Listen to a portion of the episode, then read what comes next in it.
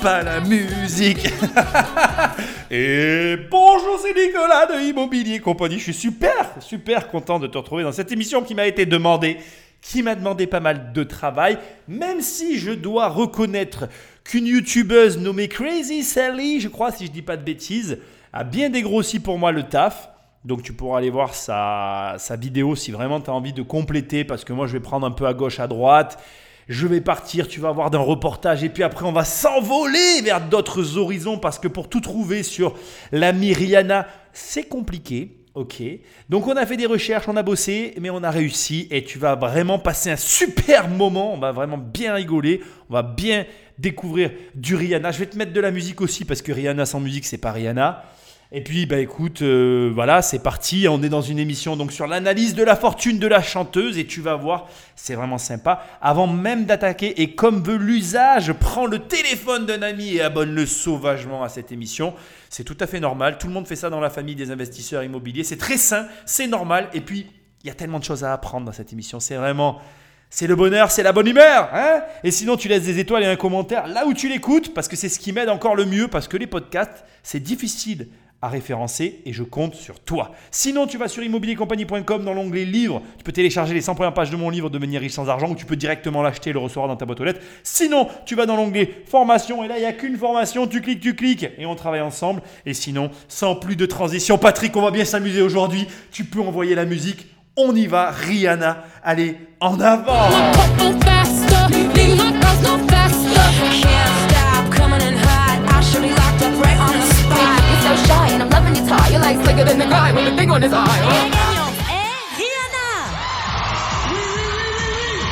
Je voudrais remercier ma famille restée là-bas à la Barbade et tous ses habitants pour leur soutien. Une débutante au sommet. Mai 2006. Un an après la sortie de son premier single phare, Pump the Replay, Rihanna triomphe. Devant Katy Perry et consorts, la chanteuse empoche toutes les récompenses de l'année. Ses premiers mots vont à ses fans, mais surtout à ses compatriotes. Rihanna, avant d'être une star, est une enfant des îles. Une jolie plante exotique. Aujourd'hui, les frasques du père de Rihanna, qui semble ne jamais rater une occasion de se faire de l'argent sur le dos de sa fille, et celle de Chris Brown, réapparu dans la presse à scandale pour des faits de violence et de drogue, n'offrent pas un tableau optimiste des vertus du pardon. Lassée de s'étendre sur son intimité, Rihanna a souhaité passer à autre chose et faire disparaître pour de bon son image de victime. Défi relevé haut la main dans la seconde partie de sa carrière. Car si sa discographie a continué de s'étoffer avec d'autres succès de l'ampleur d'Umbrella, comme Only Girl in the World, Diamonds, sa collaboration avec Eminem sur Love the Way You Lie, ou encore Work, c'est en se diversifiant que la Barbadienne s'est tissée au rang d'icône mondiale. Et voilà l'intro, on y est, on est dedans, on est dans l'analyse du personnage de Rihanna. Et ça va être, comme tu viens de le voir, vraiment un mush-up. Alors, si jamais tu te demandes quelle est la musique que je t'ai collée au départ, c'est Cat Groove Mush-up de Rihanna. Déjà, si tu sais pas ce que c'est un mush-up, tu, vas là, tu vas apprendre. Tu vas apprendre. Moi, voilà, j'aime bien ce genre de musique. En gros, c'est un mélange de plein de musiques. Et mes podcasts sont des mush-up, puisque là, tu vas avoir plein d'informations qui vont être remontées, mélangées ensemble. Et je voulais une intro qui, résume en fait la surface. En gros, là, tu viens d'entendre la surface de Rihanna, ce que tu vois, ce que tout le monde voit, ce que tout le monde croit. Et c'est ça qui va être intéressant. Il y a plein de choses qu'il va y avoir dans cette émission. J'ai fait plein de recherches. Tu vas avoir des chiffres, tu vas avoir de l'analyse on va partir dans un autre univers musical que j'aime bien, mais aussi de la mode que j'aime moins. Alors pourquoi j'aime moins? Parce que je ne m'y intéresse pas. Mais je vais tout de suite euh, souligner cet élément-là que je constate au fil de mes analyses que nous partageons toi et moi ensemble. Il faut le reconnaître, euh, la mode, l'image de soi, ressort comme un élément qui est de plus en plus central dans la carrière de toutes les personnes qui réussissent. Et si tu faisais un bilan finalement de toutes ces personnalités que j'ai quelque part passées au crible, eh bien d'une manière ou d'une autre, tu verras que l'image, et tu l'as sûrement déjà constaté, joue un rôle important, que ce soit dans la discrétion, dans l'affichage comme avec Rihanna, et là, tu vas vraiment le voir, on est au-delà de l'affichage puisqu'elle en a carrément fait un business de son image. Et c'est vraiment impressionnant. Autre élément euh, super important, donc là il y a le passage, le deuxième passage que tu viens d'entendre, c'est Paul, qui c'est un YouTuber que j'apprécie tout particulièrement, qui a fait récemment une vidéo sur Rihanna, alors que justement je travaillais dessus. Je voulais absolument lui faire un petit clin d'œil parce que j'adore ses vidéos et vraiment je t'encourage à aller l'écouter. C'est un mec qui fait des analyses alors de sujets. La vidéo de Paul est très portée sur justement une partie de la vie de Rihanna où elle a été euh, battue par son compagnon Chris Brown. Je vais être tout à fait transparent avec toi. Moi, je vais absolument pas traiter de ce sujet. Donc, je pense que si tu as envie d'avoir plus d'informations sur le sujet, parce que ça a quand même été un point de bascule dans la vie de Rihanna, moi, je ne vais absolument pas approfondir cette partie-là, alors que lui la traite en profondeur. Donc, je pense sincèrement que pour le coup, la vidéo de Paul est un bon complément à ce podcast pour cette partie de la vie privée de Rihanna qui, moi, ne m'intéresse, mais alors absolument pas. Même si, il faut le reconnaître, et je vais tout de suite le dire ici, la vie privée euh, influence énormément euh, la vie de l'entrepreneur, et Rihanna est un entrepreneur. Euh, et donc, si tu veux, ce que j'essaye de te dire, c'est que tu ne peux pas dissocier ces deux éléments, et j'aurais peut-être dû traiter plus en profondeur cette partie-là, parce qu'elle va grandement influencer Rihanna, notamment dans sa musique. Mais encore une fois, ce n'est pas mon propos. Moi ici, je suis là pour te parler d'argent, de business, de stratégie et d'analyse aussi pour que tu comprennes mieux ce qui s'est passé. Alors là, ce qui est intéressant, c'est qu'on a une débutante qui arrive et qui rafle tout. C'est l'intro que j'ai choisi de te mettre. Et la question que j'ai à te poser, c'est comment? Comment quelqu'un qui ne s'y connaît pas arrive et rafle la mise? Est-ce que Rihanna a un don? Est-ce que Rihanna finalement est l'archétype, l'antéchrist, le, patient zéro auquel je ne crois pas du tout? Parce qu'il faut que je te rappelle que moi je ne crois pas au don. Et attention, hein, c'est une croyance. Donc là vraiment on est dans quelque chose qui n'est pas euh, de l'analyse. Il y a deux types de croyances possibles. Soit tu crois au don, soit tu crois au travail. Donc euh, je vais être très clair avec toi. Moi, je crois plutôt au travail et à la chance. Du coup, je pense qu'on peut travailler beaucoup et avoir de la chance. Mais si tu crois au don, ça veut dire que indépendamment du travail et de la chance, il y a des éléments extérieurs qui influencent grandement la réussite de quelqu'un. Et dans ces cas-là, il n'y a pas d'analyse possible en fait.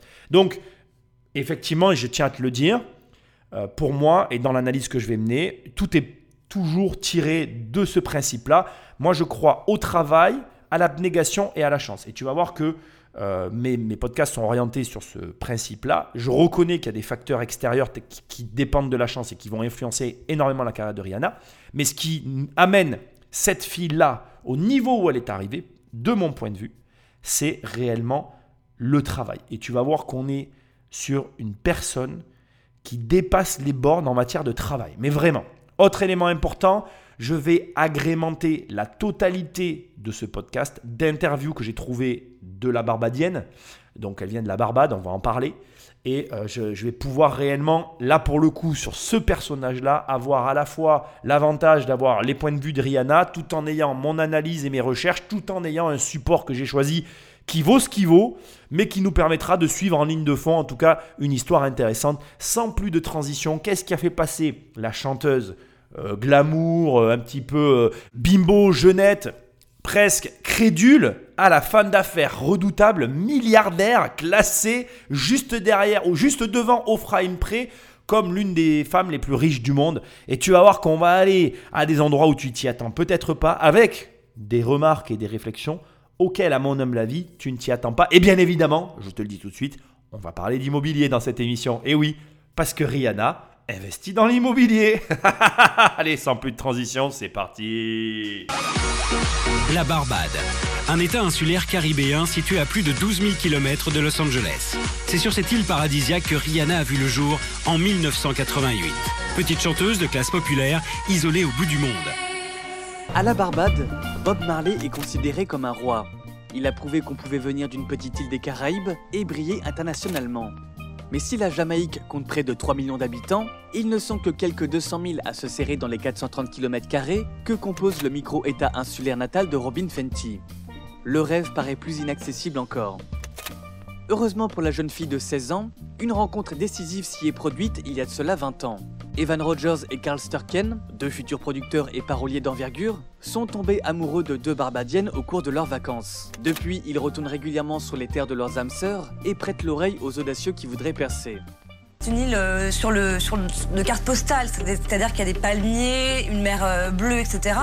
Mais c'est un c'est un c'est une île où les gens vivent euh, chichement. C'est pas il y a beaucoup de musique, les gens vivent beaucoup dehors, mais il n'y a pas beaucoup d'argent en fait. Rihanna va avoir une enfance qui est à peu près euh, similaire à, toutes les enfances. Elle va participer au bal de l'école, elle va participer à des spectacles, elle va avoir être entourée de beaucoup d'amis.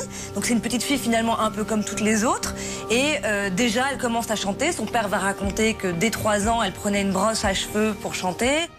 Une chanteuse dans l'âme perdue au bout du globe, dont le destin va basculer à l'aube de ses 16 ans.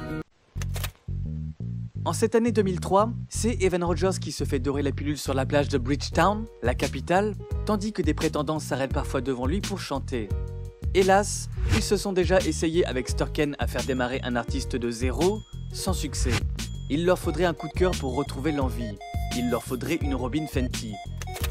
Ça tombe bien, le trio dans lequel chante l'adolescente compte dans ses rangs la fille d'une bonne amie, la femme d'Evan. Ainsi décrochent-elles toutes les trois un rendez-vous en privé pour montrer leur talent. Robin interprète Hero de Maria Carey, chanson qui lui avait déjà servi d'arme de persuasion l'année précédente pour un concours de talent à l'école.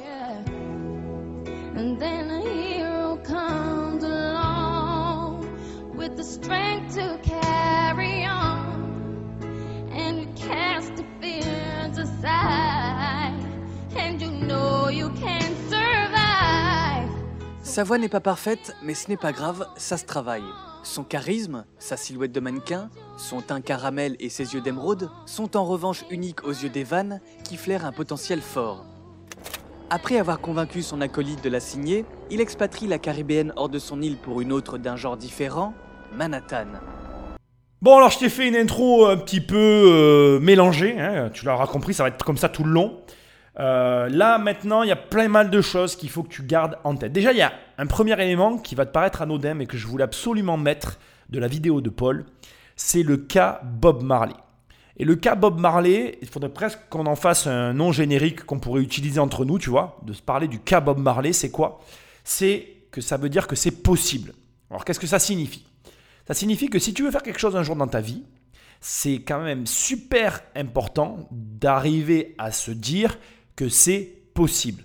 Quand j'étais gamin, je raconte souvent cette histoire, mon grand-père me disait souvent, c'est impossible de remettre du dentifrice, de re-remplir un tube de dentifrice. Et crois-le ou non, euh, jusqu'à mes 18 ans, j'étais convaincu que ça l'était. Jusqu'à ce que je trouve, ne me demande pas comment je suis tombé là-dessus, mais voilà, jusqu'à ce que je trouve un espèce de manuel, enfin un gars qui avait fait un espèce de schéma pour montrer comment c'était possible de re-remplir un tube de dentifrice. Je l'ai montré à mon grand-père, et le fait que dans mon esprit c'était devenu possible, avant même de le faire, eh bien c'était possible. Dans mon esprit c'était possible. Et si c'est possible dans ma tête, même si premier coup, deuxième coup, troisième coup, enfin bref, tu vois l'idée, je- je sais qu'au bout d'un moment j'arriverai à le faire. Et vraiment, il faut que tu comprennes, c'est capital en fait. Je, pense que beaucoup trop de personnes sous-estiment le fait de savoir que c'est possible, peu importe l'échelle derrière. C'est-à-dire que remets les choses dans leur contexte. La Barbade, c'est une île de 200 000 habitants. Ça veut dire qu'aujourd'hui, alors moi je prends euh, à l'échelle de ce que moi je connais, hein, mais tu vas à Montpellier, tu prends Montpellier à Glo, Montpellier à Glo, c'est deux fois la population de la Barbade. Donc elle, Rihanna, euh, Robin Fenty, de son vrai euh, prénom et nom, euh, vivait sur un, atoll qui était plus petit que la ville de Montpellier, à peine plus grand que la ville de Nîmes. Tu vois ce que je essaye de te dire, c'est-à-dire que ça donne l'espoir à tout le monde, enfin à mon sens, c'est ce que moi j'interprète de cette situation de départ, ça veut dire que pour tout le monde, c'est possible. C'est-à-dire que peu importe d'où tu viens, peu importe qui tu es, peu importe ce que tu fais, peu importe ta situation actuelle, la vérité, c'est que c'est possible dès l'instant que le cas Bob Marley existe. Et le cas Bob Marley, c'est quoi? C'est la Jamaïque, 3 millions d'habitants, un mec qui se fait co- reconnaître mondialement. Et c'est vraiment important. En plus, et je veux quand même le souligner, c'est dit, mais je te le redis, la Barbade, il n'y a pas d'argent. Il n'y a pas d'argent à la Barbade, pas du tout. Rihanna le dit, tous les observateurs extérieurs te le disent, et d'ailleurs, pour moi, c'est pas anodin. On est face à deux producteurs qui veulent absolument aller prendre leurs vacances sur des îles. Il faut que tu te remettre dans le contexte, on est sur des producteurs qui n'ont pas encore réussi à percer, qui cherchent à créer de toutes pièces une star. Donc on est sur des personnes, on peut considérer, qui n'ont pas de gros moyens, mais qui ont quand même envie de profiter de vacances sympathiques. Je te rappelle pour info que les Caraïbes, c'est juste à côté des États-Unis, donc on est sur des vols américains à des prix abordables, dans une, dans une île qui est pauvre, avec à l'époque, dans ces années-là, le dollar américain qui est beaucoup plus puissant que les îles de la Jamaïque. Donc ça a du sens de se retrouver finalement avec des producteurs qui ont des moyens normaux dans une île où leur, leur argent est un petit peu démultiplié, où ils peuvent en profiter. C'est-à-dire qu'on on, découvre alors, et là tu dois peut-être le découvrir, que peut-être si tu pousses un petit peu le bouchon, selon où tu habites, il y a des chances que tu sois à proximité d'un lieu où des gens qui ont de l'argent viennent pour profiter de finalement de la demi-richesse qu'ils possèdent. Je vais te le dire autrement, on va mieux se comprendre dans la catégorie des riches, chez les riches, il y a la même euh, répartition sociale que on retrouve dans les minorités, euh, financières. C'est-à-dire que les gens qui n'ont pas d'argent, dans, le milieu des gens qui ont moins d'argent, tu vas avoir les pauvres et la classe moyenne. La classe moyenne, c'est ni plus ni moins que les riches des pauvres, en fait. Si tu veux, quand tu es, quand une classe moyenne et que tu te compares à quelqu'un qui n'a pas d'argent, ben, tu as de l'argent. Mais du coup, tu vas en vacances à un certain endroit. Ben, chez les riches, c'est pareil les millionnaires, les petits millionnaires qui vont avoir entre 1 et 5, 6 millions d'euros, en gros moi je les appelle les millionnaires avec une seule unité, ben ceux-là, ils ont de l'argent, mais ils n'ont pas de l'argent comme les, les millionnaires qui ont deux unités. Quand tu commences à avoir 10, 20, 30, 50 millions d'euros de patrimoine, crois-moi, tu vis pas la même vie que tout le monde. Mais vraiment, on est dans un autre level.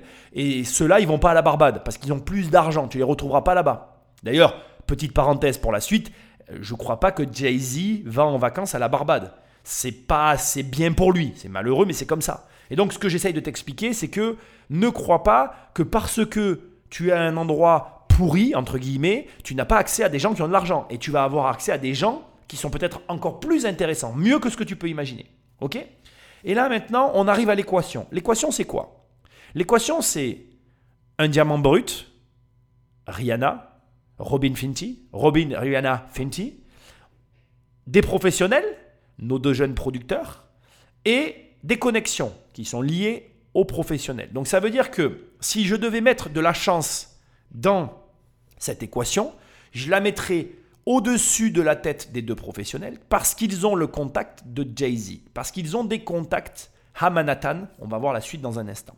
Mais ce que je veux que tu comprennes ici, c'est que c'est intéressant de voir que Rihanna n'a rien. Elle n'a rien à part un détail capital. Elle ne fait que ça depuis qu'elle est gamine. Est-ce que tu crois qu'une petite fille qui chante depuis l'âge de 3 ans devant son miroir et qui se présente devant eux, elle est réellement pas déjà une professionnelle? Est-ce que tu pourrais dire que cette gamine qui fait ça depuis toujours est vraiment douée?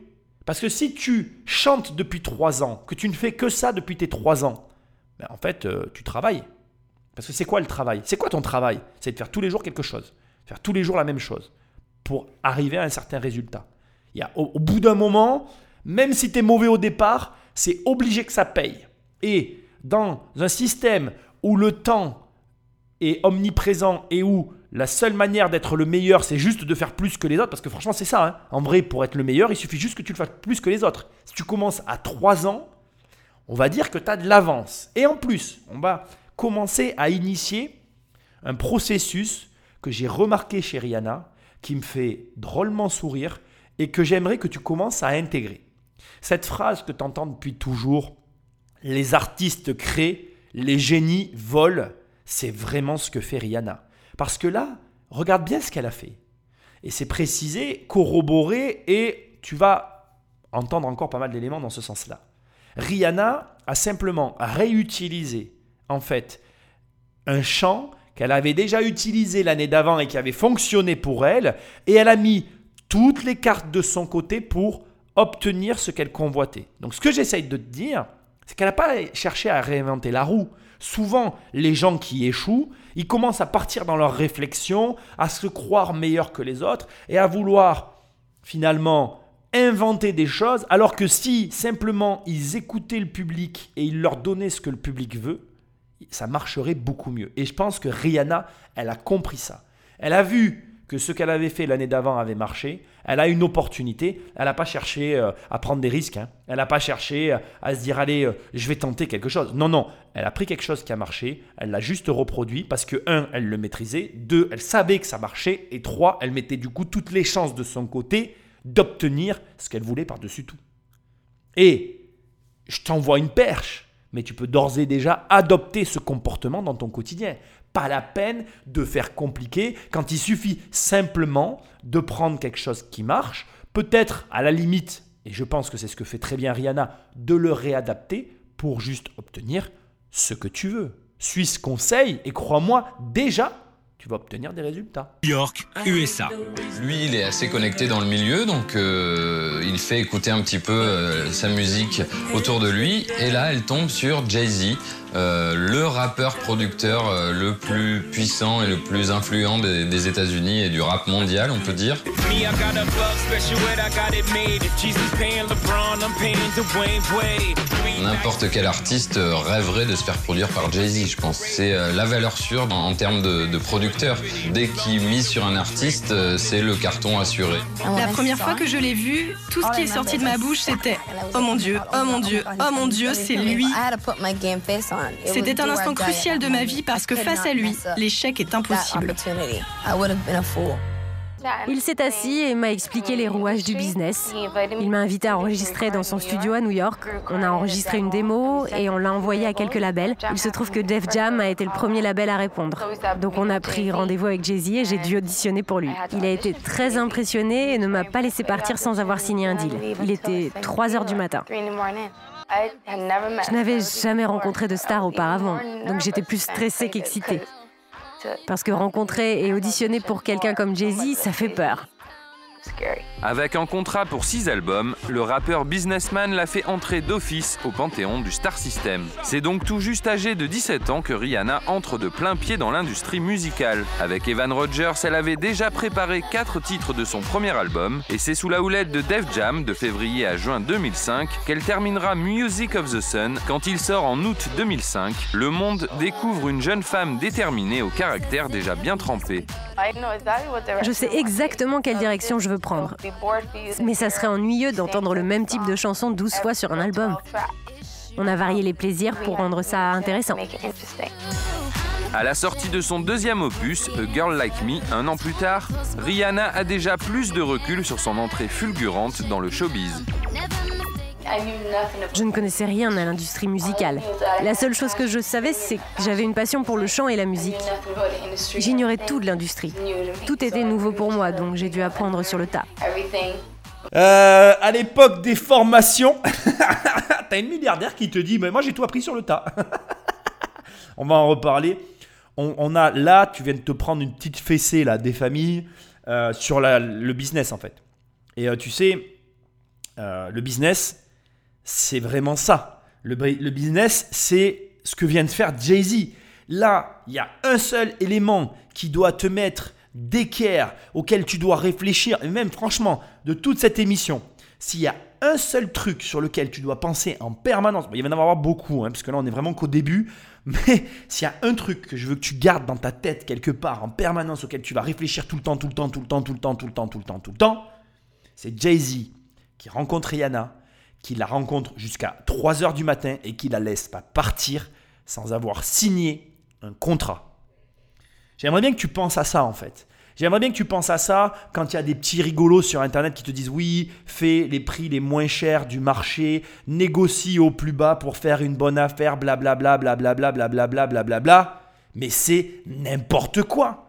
Est-ce que tu penses que là, Jay-Z, 6 albums, il a négocié au rabais Est-ce que tu penses que là, Jay-Z, il n'a pas fait une affaire Est-ce que tu penses que Jay-Z a essayé de faire des offres à tir à l'arigot pour arriver à quelque chose de cohérent? Non. Jay-Z, il a vu le truc, il a saisi immédiatement l'opportunité qu'il avait et il n'a pas lâché le morceau tant qu'il n'a pas eu ce qu'il voulait, qu'il ait, qu'il ait négocié ou non. Je ne serais pas en mesure de te le dire, j'étais pas là et il n'y a pas d'informations suffisamment valables pour que je puisse polémiquer sur la question. Ce sur quoi tu dois t'arrêter, c'est qu'à 3 heures du matin, elle est partie en ayant signé un contrat. Ce qui veut dire que si tu vois une affaire en or devant les yeux et que c'est une affaire, tu dois la signer. Mais attends, mais attends, c'est pas tout. Question pour toi. Quelle est la compétence de Jay-Z? Quelle est la compétence cachée derrière tout ça que tu dois obtenir et que tu recherches et que tu dois avoir? Quelle est, et je te le dis direct, je la connais, hein, quelle est ma plus grande compétence? Mais c'est la capacité à évaluer une opportunité. La capacité à évaluer une opportunité. Pourquoi tous mes clients, une fois qu'ils ont regardé le programme 10 millions, la partie financière, ils en ressortent transformés? Pourquoi? Il y a une seule raison à ça c'est parce que d'un coup, ils comprennent, mieux la dimension financière qui se cache derrière l'immobilier. Ils en ressortent avec une compétence qui leur permet d'acheter correctement et qui fait que ils sont meilleurs. Et c'est tout. Et t'as pas, comme elle le dit, et c'est ce qui est génial dans ce passage. La gamine, elle se lance, elle a 17 ans. C'est une gamine. Peut-être que tu m'écoutes et que tu as un enfant qui a ces âges-là. Imagine que ton gamin, à 17 ans, c'est Rihanna. Mais laisse tomber, ton cerveau il est, à l'envers quoi. Ça pédale fort là-haut. Tu te dis attends le mec il, a 17 ans, il est en train de faire ce que j'ai jamais fait dans ma vie. La gamine elle est précoce de chez précoce. Non seulement elle chantait devant sa glace avec un peigne en permanence, ce qui peut sur le principe être risible. Moi j'ai une fille qui chante tout le temps et sur le coup euh, ça pourrait être drôle. Ma gamine elle invente des chansons, mais je la laisse faire, qu'elle chante, qu'elle soit heureuse, qu'elle aille signer avec Jay-Z ce qu'elle veut après derrière, je la soutiendrai. Mais ce que j'essaye de te dire, c'est que la gamine, d'un point de vue artistique, elle est précoce quand la voix off. Elle te dit oui, elle avait un caractère bien trempé. Depuis qu'elle a 3 ans, elle réfléchit à sa carrière musicale. et, d'ailleurs, c'est marrant parce que dans le passage que j'ai choisi, elle dit, et c'est elle qui le dit, elle dit j'étais stressé parce que je savais que si je partais avec ce contrat-là, avec ce gars-là, je réussissais. Ce qui veut dire que là, et c'est là que ça devient super intéressant, c'est que est-ce que tu crois qu'à un moment donné, elle s'est dit, ah oui, ben lui, il va gagner de l'argent sur mon dos. Ah, mais tu la vois, la petite mentalité du petit français pourri, gâté. Ah oui, hein, lui, il va gagner des sous. Hein. Oh là là, le méchant. Ah, il va me prendre des sous à moi.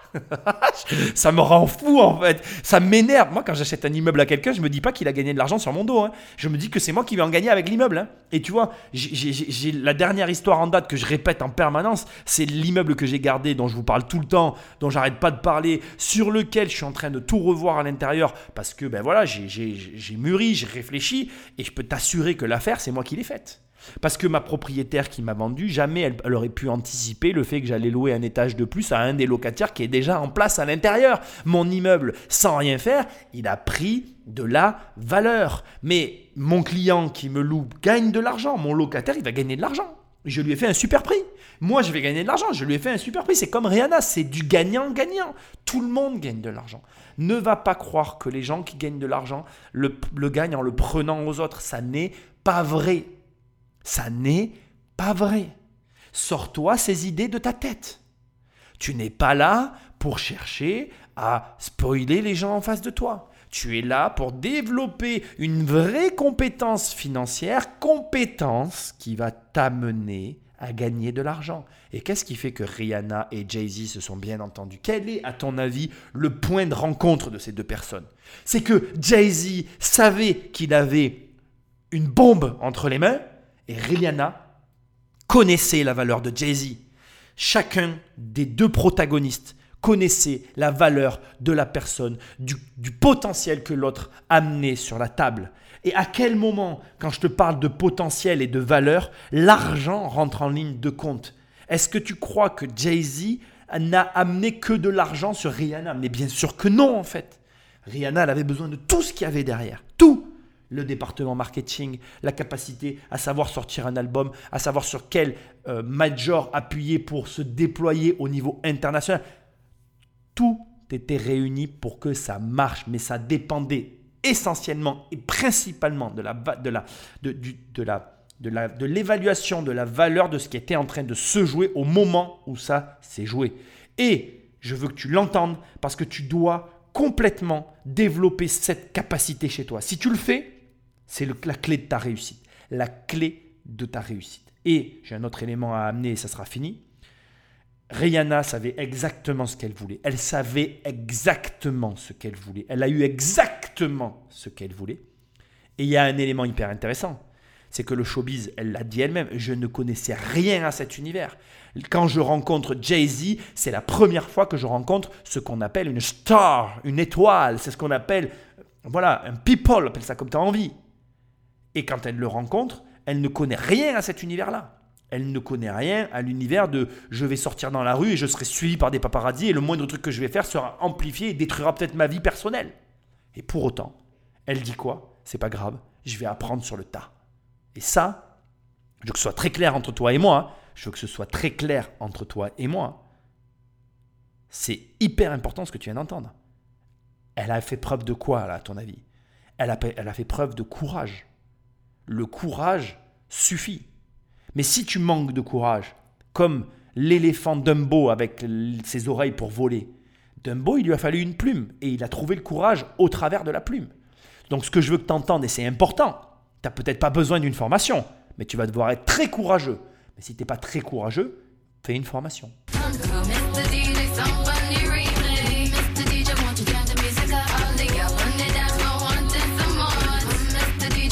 Nous sommes en mai 2005. Rihanna débarque et sa présence va changer la phase du showbiz mondial. «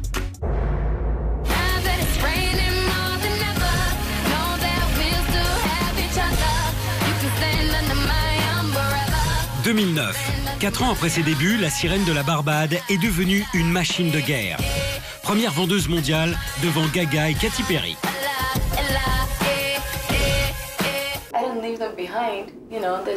Je ne les ai pas abandonnés. Mais il y a ma carrière et mon rêve et je ne pouvais pas le réaliser à la Barbade. On est en contact tous les jours. Je n'ai pas eu l'occasion de rencontrer ou de fréquenter des gens de mon âge parce que mes amis sont les gens avec qui je travaille, les gens qui m'entourent.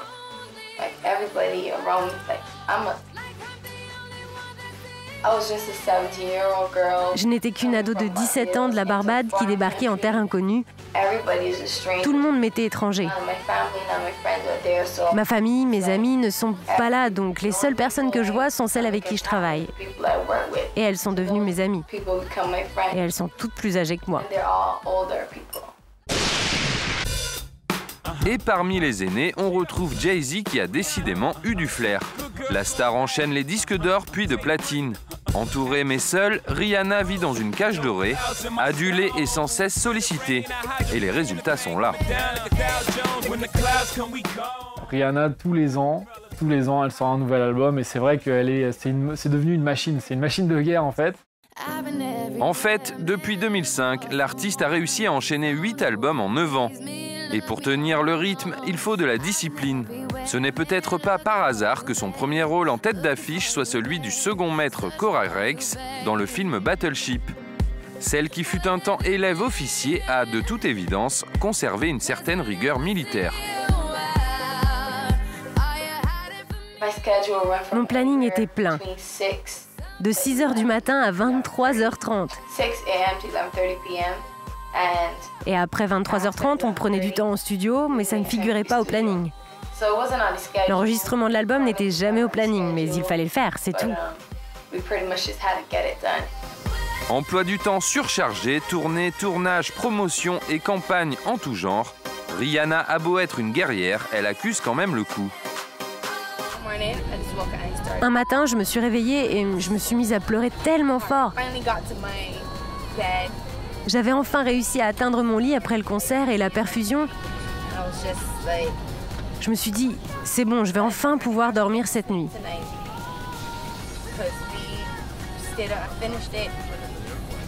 Parce qu'on avait fini à 5 heures du matin la veille. Enfin une bonne nuit de sommeil. Je me mets au lit. Ça faisait à peine deux heures que je dormais quand mon téléphone s'est mis à sonner, sans s'arrêter. J'étais tellement frustrée parce que chaque fois que j'ignorais un appel, ça recommençait et chaque appel était un fardeau supplémentaire.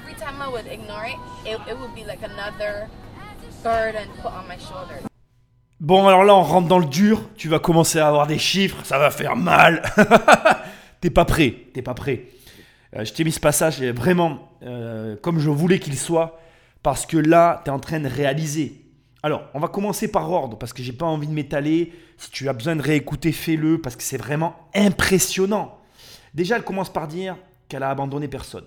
Parce que c'est, j'ai pas creusé cette partie-là, mais c'est sûrement le sentiment que ceux qu'elle a laissés à la Barbade peuvent avoir par rapport à la disparition de leur vie de leur ami. C'est-à-dire que, imagine, toi, tu es au lycée, tu vois tes potes tous les jours, tu as ton petit rythme, tu as une copine qui s'appelle Rihanna, qui d'un coup se barre, euh, tu sais pas trop où, tu sais pas trop pourquoi, et puis tu la revois jamais, quoi, comme si elle était presque morte. Et le jour où tu la revois, genre un an après, elle est à la télé et c'est d'un coup une star planétaire. C'est bizarre. Si ça t'est déjà arrivé, tant mieux pour toi. Moi, ça m'est jamais arrivé, mais c'est bizarre. mais c'est ce qui s'est passé. Donc c'est normal aussi, après, tu sais, tu crées des liens avec des gens, et c'est normal que des personnes aient pu se sentir abandonnées. Et là, elle enchaîne sur une allégation que je trouve hyper intéressante, qui là encore doit te laisser réfléchir, quelque chose que je connais très bien, et dont je pourrais presque témoigner, mais je vais éviter de le faire, quand elle dit J'ai pas d'amis. Mes seuls amis sont mes collègues de travail, en fait. Les gens que je fréquente sont les gens que je fréquente au travail, qui sont devenus mes amis, du coup, parce que j'ai pas le temps d'avoir des amis, en fait. Et là aussi, je peux t'en parler. Moi, j'ai perdu énormément de gens autour de moi et je ne les ai pas perdus. Quand je les appelle, ils me répondent et on continue d'avoir des rapports. Mais ce n'est plus pareil. Parce qu'à un moment donné, si tu as un gros objectif, ça va vouloir dire de grosses amplitudes horaires. Ça va vouloir dire que dans ton timing, tu vas serrer les choses au max et que ça va se passer comme ça va se passer. Moi, je peux t'assurer que si tu parlais avec ma femme, parce que du coup, c'est, on va dire, elle, la personne qui a le plus de liens avec mon temps libre, mais je peux te dire que, euh, voilà, des moments, bon, euh, voilà, moi les jours fériés, c'est pas trop mon truc, je travaille, je travaille. Et j'ai pas les horaires de Rihanna. 6h, 23h. 6h, 23h. Mais de quoi on parle? Et elle te dit, il me faut en plus dans ce temps-là arriver à enregistrer l'album, qui n'est pas prévu dans mes plages horaires. Donc on est hors plage horaire. C'est là où tu comprends les mecs qui t'expliquent et qui te disent bah, si tu arrives à rogner sur ton temps de sommeil, tu vas considérablement augmenter ta productivité. Mais bien sûr Et du coup, ce que tu dois comprendre, c'est que c'est pas anodin en fait. On, te présente cette fille, on te dit toujours, moi tout ce que j'entends sur elle, c'est toujours le même mot qui revient, la machine de guerre. Moi j'aimerais bien qu'on m'appelle comme ça. Hein. J'ai hâte que, les gens disent ce gars est une machine de guerre, ça me ferait plaisir, tu vois. Pour moi c'est un compliment elle m'impressionne. Je ne la connaissais pas, maintenant je la connais, j'ai l'impression d'être un ami intime de Rihanna, tellement j'ai fait des recherches sur elle. C'est impressionnant. On va parler un petit peu de son palmarès musical, parce qu'après maintenant on va basculer dans la deuxième partie de l'émission sur le palmarès entrepreneurial, la partie qui nous intéresse. Mais euh, voilà, ça m'étonne pas. Alors il y a des détails qui sont quand même importants. Hein. pour moi, il y, a, un facteur très intéressant quand elle te dit tous mes amis sont plus âgés que moi. Ça aussi, c'est un détail pas anodin. Moi aussi, j'ai beaucoup d'amis plus âgés que moi. J'ai aussi des amis plus jeunes que moi. Je pense que c'est quelqu'un qui est capable de faire la connexion entre plusieurs pans sociaux, donc les jeunes, les moins jeunes, etc. Et qu'elle fédère, elle met tout le monde d'accord. Rihanna, pour moi, elle met tout le monde d'accord. Et après, bon, c'est sans surprise. 6h, 23h, discipline, rigueur. Discipline, rigueur. Je pense que tu sais très bien de quoi on est en train de parler. Et d'ailleurs, on est à un autre niveau. C'est stratosphérique. Alors, il est temps quand même que je te rappelle des éléments importants qui sont le fruit de mes recherches et qui sont, à mon sens, vraiment, vraiment, vraiment, vraiment très importants. Premièrement, Rihanna, elle avait une idole. C'était Madonna. Autant pour la musique que pour les fringues. Et pour moi, je t'avoue que c'est hyper important ce détail. Voilà, je te dis les choses comme je le pense.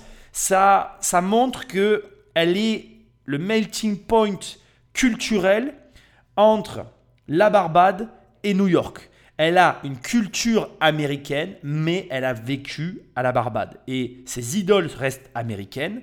Et Madonna, qui n'a été citée nulle part, fait partie de ses vraies idoles. Ensuite, c'est là qu'on rentre dans les chiffres qui sont stratosphériques. Faut savoir qu'elle a vendu 250 millions de disques. 250 millions elle a 100 millions de morceaux qui ont été téléchargés. 37 morceaux qui sont disques d'or, soit des ventes de plus de 500 000 exemplaires. We Found Love de Calvin Harris et le morceau qui a été 9 fois disque de platine. 9 millions de téléchargements payants. 850 millions de buts. Alors ça, c'est ce qu'elle cumule. Hein. Rihanna, sur YouTube, 73 millions de followers qui ne peuvent pas être ignorés sur Instagram. Bref, on est sur une chanteuse dont certains aiment à dire que ce n'est pas la musique qui l'a rendue riche, mais ceux qui disent ça ne voient pas les chiffres. Et en réalité, moi je te le dis, la musique, ça représente une grosse part de sa fortune. Beaucoup plus grosse que ce qu'on imagine. Maintenant, on va rentrer dans le dur. Effectivement, effectivement, la musique n'est pas uniquement, n'est pas uniquement ce qui fait la fortune de Rihanna. Petite parenthèse que je vais ouvrir et fermer, je vais te mettre un passage quand même de la musique qu'elle a fait avec Eminem. D'abord parce que j'aime beaucoup Eminem, moi j'ai toujours écouté des Eminem depuis le départ, premièrement. Deuxièmement, euh, je ne traite absolument pas de l'affaire avec Chris Brown, je l'insiste, va voir l'émission de Paul Raconte sur YouTube sur le sujet, mais ça l'a énormément influencé, ça l'a beaucoup changé. Et je pense personnellement que entrepreneurialement parlant, ça a eu un impact. Parce que pour moi, ça correspond. Donc, euh, je pense vraiment que il y a des éléments dans la vie comme ça qui sont marquants. Moi, mon rôle, c'est pas de te traiter les sujets people, c'est de traiter les sujets d'argent rapidement. Elle commence en 2011 avec un parfum d'entrepreneuriat. Elle a investi entre autres dans Tindall, qui est un site pas très connu en France, mais en gros de streaming de musique en ligne aux États-Unis. Elle a des investissements dans une agence de gestion d'image de célébrités, dont je ne parlerai pas parce que ce n'est pas mon sujet. Et elle est aussi actrice de cinéma, puisqu'elle a mis un pied dans le 7e art. Parmi les choses qu'elle fait à côté, elle investit dans l'immobilier, ça on va en parler à la fin, fin, fin. Et surtout maintenant, on va partir sur son parcours entrepreneurial.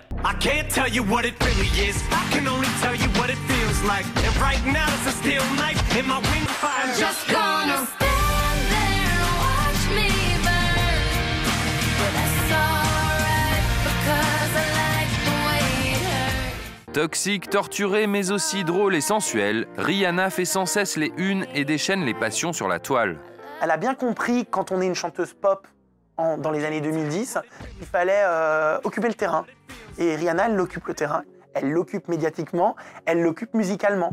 Alors ici, je m'arrête, c'est vraiment capital pour que tu comprennes la suite de l'entrepreneur Rihanna. Pourquoi? Parce que en fait, Rihanna, c'est très facile à comprendre. Elle a d'un côté donc eu sa carrière musicale et en ayant sa carrière musicale, comme ça vient d'être dit ici, c'est vraiment important pour moi maintenant que tu comprennes, on a vu la partie musicale, mais comme elle est une chanteuse pop, comme ça vient d'être dit, enfin pop, peu importe son style, parce que d'ailleurs, il y a plein de choses que j'ai pas mis, j'aurais tellement d'infos, euh, rapidement je t'explique juste pour boucler complètement le truc de la musique, c'est quand même quelqu'un qui sait exactement ce qu'elle veut. Donc quand elle aime pas une musique, elle la supprime. Elle a horreur des étiquettes. Elle, elle fait la musique qu'elle aime. C'est vraiment, si je devais la qualifier, c'est tout ce que j'aime chez quelqu'un, c'est quelqu'un de têtu. Moi, j'aime les gens comme ça, en fait. Tu fais que ce que tu as envie, en fait. C'est, on s'en fout de ce que veulent les autres. Ce qui compte, c'est que ce que tu veux, toi, arrive. Bon, bref. J'arrête de m'étaler. Mais depuis qu'elle a 17 ans, donc là, juste pour info, tu vois, euh, il faut que tu comprennes que, en gros, on est en 2010, d'accord? Enfin, à ce moment-là, 2010-2011, et elle est née en 1988. Donc, elle a 22 ans et ça fait déjà 5 ans donc qu'elle travaille sur ses réseaux sociaux, qu'elle travaille à la vue de tous, qu'elle travaille avec les médias, qu'elle a l'habitude, qu'elle sait faire, qu'elle connaît les mécanismes. Et en plus, il faut comprendre une chose qui est essentielle. Rihanna, elle est née en dehors comme moi de la génération de tous ceux qui sont nés avec les smartphones et ce qu'on appelle, je crois, la, génération Z, ça n'a aucun sens pour moi, mais bon, bref, c'est pas grave. Mais elle, elle a vu l'avènement de tout ça. Donc elle en est à la genèse. Donc elle en connaît, enfin, moi j'estime bien en connaître certains mécanismes. Alors, bien, moins bien que Rihanna, parce qu'elle elle les a utilisés bien avant moi, parce que moi à cette époque-là, d'ailleurs, question pour toi, tu faisais quoi en 2005, tu faisais quoi en 2010 Moi je sais ce que je faisais, je faisais de l'immobilier. Et c'est marrant de voir qu'elle, elle travaillait déjà là-dessus. Et ça va être vraiment capital pour la suite. Je veux que tu le gardes dans un coin de ta tête, cette information, parce que ça va t'expliquer beaucoup, beaucoup. Enfin, ça va expliquer pour partie, à mon sens, les raisons de sa réussite entrepreneuriale. Et donc, comme tout, pour moi, il n'y a pas de mystère. Quand tu apprends et que tu t'habitues à travailler avec un outil et que tu en deviens réellement un expert, tu as une longueur d'avance sur les autres. Et encore une fois, j'insiste, mais il faut bien comprendre que Rihanna, elle a cette faculté, comme je t'ai dit tout à l'heure, à réutiliser ce qui marche dans d'autres domaines. Donc je m'explique. Elle a, elle a, déjà fait pour se faire remarquer par le producteur pour pouvoir aller à New York. Elle a réutilisé une chanson qu'elle avait déjà utilisée à son école pour fonctionner. Là, elle a l'habitude des réseaux sociaux, elle sait comment ça marche, ça fonctionne pour elle ce système-là. Tu vas voir qu'elle va s'en servir tout le long de sa carrière entrepreneuriale. Jamais consensuelle, dans une ère dominée par l'image, Rihanna Beauté Fatale s'exprime autant par le visuel que par la musique. J'ai grandi sur une toute petite île. Je n'avais pas vraiment accès à la mode. Mais aussi loin que je m'en souvienne, la mode a toujours été mon bouclier. Déjà enfant, je pensais, elle peut me battre, mais elle ne battra pas ma tenue. Alors ça, tu le gardes dans un coin de ta tête, mais c'est vraiment capital. Bon, bien évidemment, on est dans une ère dominée par l'image. On est dans une ère dominée par l'image. J'insiste, hein, c'est capital. Ton image, elle est dominante. Et aujourd'hui, tu es jugé sur ton image. Et, crois-moi, c'est dur. Hein. C'est dur d'être jugé sur son image parce que je vais te dire un truc, hein, les gens les plus riches sont souvent ceux qui paraissent le moins. Donc c'est quand même assez drôle. Mais ce n'est pas, pas le propos ici. Ici, ce que tu dois retenir, c'est que tu as entendu ce qu'elle a dit. La mode a toujours été mon bouclier. Et elle peut me battre à la chanson, elle peut me battre à tout ce qu'elle veut. Elle me battra jamais sur ma tenue. Ça veut dire quoi? Premièrement, son niveau d'assurance était au maximum. Elle a une très grande confiance en elle sur sa qualité de jugement sur tout ce qui est vêtements, style, etc. Premièrement, elle a, une assurance totale sur le domaine et tu vas voir qu'elle a raison de l'avoir. Et deuxièmement, elle a compris une chose. Elle a compris que l'image pouvait prédominer sur le reste. Et je vais te dire quelque chose. Hein. À l'époque à laquelle on vit, tous ceux qui ont compris ça, ils ont tout compris. Passionnée de mode, Rihanna a très tôt été ambassadrice de marques de vêtements avant de se lancer elle-même dans l'entrepreneuriat en 2011 avec son parfum Rebelle Fleur. Mais c'est en 2017 que ses projets vont prendre une autre ampleur en mêlant business et engagement. Sa marque de cosmétiques, Fenty Beauty, grâce à son parti pris d'inclusivité et sa large gamme de fonds de teint et de correcteurs, a influé sur toute l'industrie qui négligeait la clientèle de couleur. Les bénéfices colossaux ont encouragé Rihanna à prolonger cette initiative avec la lingerie Savage X Fenty qui propose un large éventail de sous-vêtements pour toute corpulence et toute ethnie. De quoi bousculer les codes des défilés où la minceur règne en maître. Tout cela, plus son incursion dans le cinéma et son investissement dans le service de streaming Tidal, ont fait entrer la patronne dans le club très sélect des milliardaires où les femmes noires sont rares. Si elle a commencé à prendre son destin en main en faisant le choix de produire une musique plus personnelle, c'est à travers ces entreprises engagées que Rihanna a laissé derrière elle son statut de femme battue pour celui de femme qui compte. Je suis sur les rails maintenant. Désormais, je suis un vrai mélange entre la grande dame et la mauvaise fille. Je suis une musicienne, je suis créative, j'aime la musique, la mode. J'essaie d'être toujours à la pointe. Pour ça, je suis obligée de prendre des risques. Il faut sortir de sa coquille pour réussir et tout ce que je fais traduit cette ambition.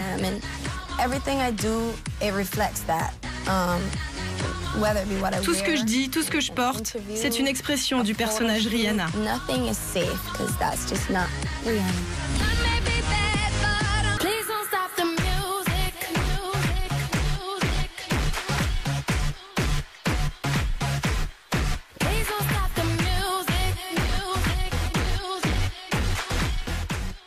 Allez, on est parti pour l'entrepreneur Rihanna. On va juste revenir sur la dernière partie de l'interview que j'ai mis où elle dit qu'il faut sortir de sa coquille, prendre des risques, je pense que tu as bien compris qu'elle raisonnait pour elle-même en termes de produit. Rihanna, c'est un produit. Tout ce qu'elle porte, c'est l'expression de Rihanna. Tout ce qu'elle fait, elle a un raisonnement euh, d'image de marque. Ça, c'est un truc qu'il faut que tu intègres aussi. C'est complexe, c'est complexe.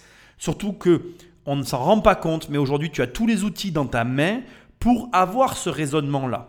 Et crois-moi, ton image de marque, elle compte, peu importe ce que tu fais dans la vie. Vraiment. Je vais te faire juste une petite passerelle, par exemple, en immobilier. Euh, moi, j'ai toujours eu des voitures euh, douteuses. Euh, je peux t'assurer que j'ai eu des voitures très douteuses. Je le raconte de nombreuses fois dans mon livre, dans, mes, dans les différentes histoires que je peux dire. Ça m'a joué des tours. Ta voiture, elle représente qui tu es ta représentation envoie un message. Et si tu envoies le mauvais message, donc par exemple voiture douteuse, pas d'argent, c'est le message, hein, c'est comme ça, c'est pas la réalité, mais c'est comme ça. Bah, tu peux perdre des, affaires. Et crois-moi, ça m'est arrivé, donc je sais de quoi je parle. Pour autant, il faut assumer ce que tu es, Moi, j'avais pas l'argent et d'acheter de l'immobilier et d'acheter une voiture. Il a fallu composer avec, même si aujourd'hui j'ai l'argent d'acheter une voiture et que pour autant, tu vois, je l'achète toujours pas. Donc ça, ça, ça doit t'amener à réfléchir et à bien comprendre de quoi il s'agit. Alors là, sans plus de transition, on va parler de Rihanna, l'entrepreneur. C'est moi qui vais parler pendant maintenant un très long moment. Je te le dis directement, il y aura plus beaucoup euh, finalement de, comment je dirais, euh, de, de, de, de passages comme ça que j'ai pioché à droite et à gauche. Pourquoi? Parce que sur l'entrepreneuriat, il y a très peu de choses et que du coup, ça va être mes recherches, mes réflexions et je vais un petit peu t'expliquer le cursus. Donc à ce stade, on arrive en 2010-2011. Il faut que tu saches que Rihanna, elle a été ambassadrice. Ambassadrice, oui, c'est ça, de vêtements et de différentes marques. Bon, Armani, par exemple, la marque de vêtements Armani, elle a été ambassadrice de Nivea. Mais par exemple, pour Nivea, son contrat a été rompu à cause de l'image de marque qui ne correspondait plus, euh, donc l'image de marque de Rihanna vis-à-vis de Nivea. À partir de là, comme tu l'as entendu aussi parmi toute la petite histoire que vient de raconter Paul, toujours la même personne, hein, Paul qui a fait une émission que je t'invite vraiment à aller regarder. Euh, donc on a Rihanna en 2011 qui crée son parfum Rebelle Fleur. Ça c'est vraiment très important. Elle commence euh, en mode un petit peu euh, marginal. Ça, une, propre, une première création au travers d'un premier parfum Rebelle Fleur. Ça, il faut que tu le mettes dans un coin. C'est une activité qu'elle a. Et en parallèle de ça, d'accord, en parallèle de Rebelle Fleur, elle va, il va se passer quelque chose de très surprenant et qui est pour moi le début réellement de l'histoire de Rihanna en tant qu'entrepreneur. C'est que quelques années plus tard, elle va rentrer chez Puma. Alors il y a des, des, points qui sont très importants à souligner. Puma, au moment où on parle, quand Rihanna rentre chez Puma, ça appartient à Kering. Kering, c'est quoi? C'est François Pinault important de le préciser. C'est marrant parce que dès que tu évolues dans ces milieux-là, tu retrouveras toujours les mêmes noms. Rappelle-toi bien de François Pinault parce que dans pas longtemps, et d'ailleurs ce pourquoi tu la connais aujourd'hui, Rihanna va basculer chez Bernard Arnault, le concurrent. Donc 2014, première euh, information ultra importante que tu gardes dans un coin de ta tête, c'est que euh, Puma génère 3 milliards de dollars de chiffre d'affaires. Quand Rihanna rentre chez Puma à ce moment-là, en décembre 2014, Puma fait 3 milliards de dollars de chiffre d'affaires. Et à partir de là, Rihanna va donc être prise pour lancer ses propres modèles au sein de chez Puma, avec une liberté artistique qui est assez inédite, digne de celle d'un créateur qu'elle n'est encore pas. Je te rappelle que je viens juste de t'expliquer qu'elle a été légérie de produits et qu'elle a créé Rebelle Fleur mais que Rebelle Fleur vit sa vie de son côté et qu'elle n'a encore rien fait concrètement dans la mode, si ce n'est que de s'habiller et d'incarner le personnage de Rihanna au travers de ses clips. Et là, elle va faire quelque chose qui va faire écho à l'histoire qu'on a vue juste avant de Rihanna. Elle va reprendre sa formule secrète qui est de prendre quelque chose qui marche, de le réadapter et de le proposer. Sa première réussite, donc ça ne fait pas trop attendre. Hein. Elle rentre en décembre 2014. Donc en 2015, elle va sortir des sneakers qui vont être élus euh, la paire de l'année. Donc en fait, elle va faire un mélange de basket et de creepers. Et je ne sais pas si tu sais ce que c'est que les creepers. Il se trouve que c'est vraiment pas de chance. Et pour être tout à fait franc avec toi, si j'ai pu faire cette analyse, c'est parce que j'ai la chance d'avoir euh, mon meilleur ami d'enfance qui s'appelle Vincent. Vincent, tu as déjà vu sur la chaîne. S'il m'écoute, il va sourire. Mon pote Vincent, c'était un grand fan de ACDC. Et dans les années, fin des années 80, début des années 90, Vincent, il s'était acheté des Creepers. Oui, oui, on avait 11 ans, 10-11 ans, et il s'est payé une paire de Creepers parce que il y avait je sais plus quel batteur de ACDC qui s'était acheté, ces chaussures-là. Donc en fait, c'était des chaussures un peu classe, mais avec une semelle hyper compensée pour hommes. Et je m'en rappelle super bien, c'était vraiment un style très spécifique qui était... Euh, que, que, que, certains groupes musicaux portaient à l'époque, dont c'était les ska, les punks, les, les, les gothiques, hein, etc. Et donc Rihanna, qu'est-ce qu'elle a fait? Elle a pris ce, ce mouvement, alors il faut savoir que les creepers, ça a été inventé dans les années 50, le type de chaussures. Ça a été repris et c'est revenu à la mode entre les années 70 et 90. Et elle, elle les a encore repris donc en 2015, où là, elle a mis une basket Puma sur une semelle de Creepers, et ça a fait carton plein, ça a été élu paire de l'année. L'année d'après 2016, elle sort les The Trainer, qui est encore une chaussure de basket un petit peu type futuriste.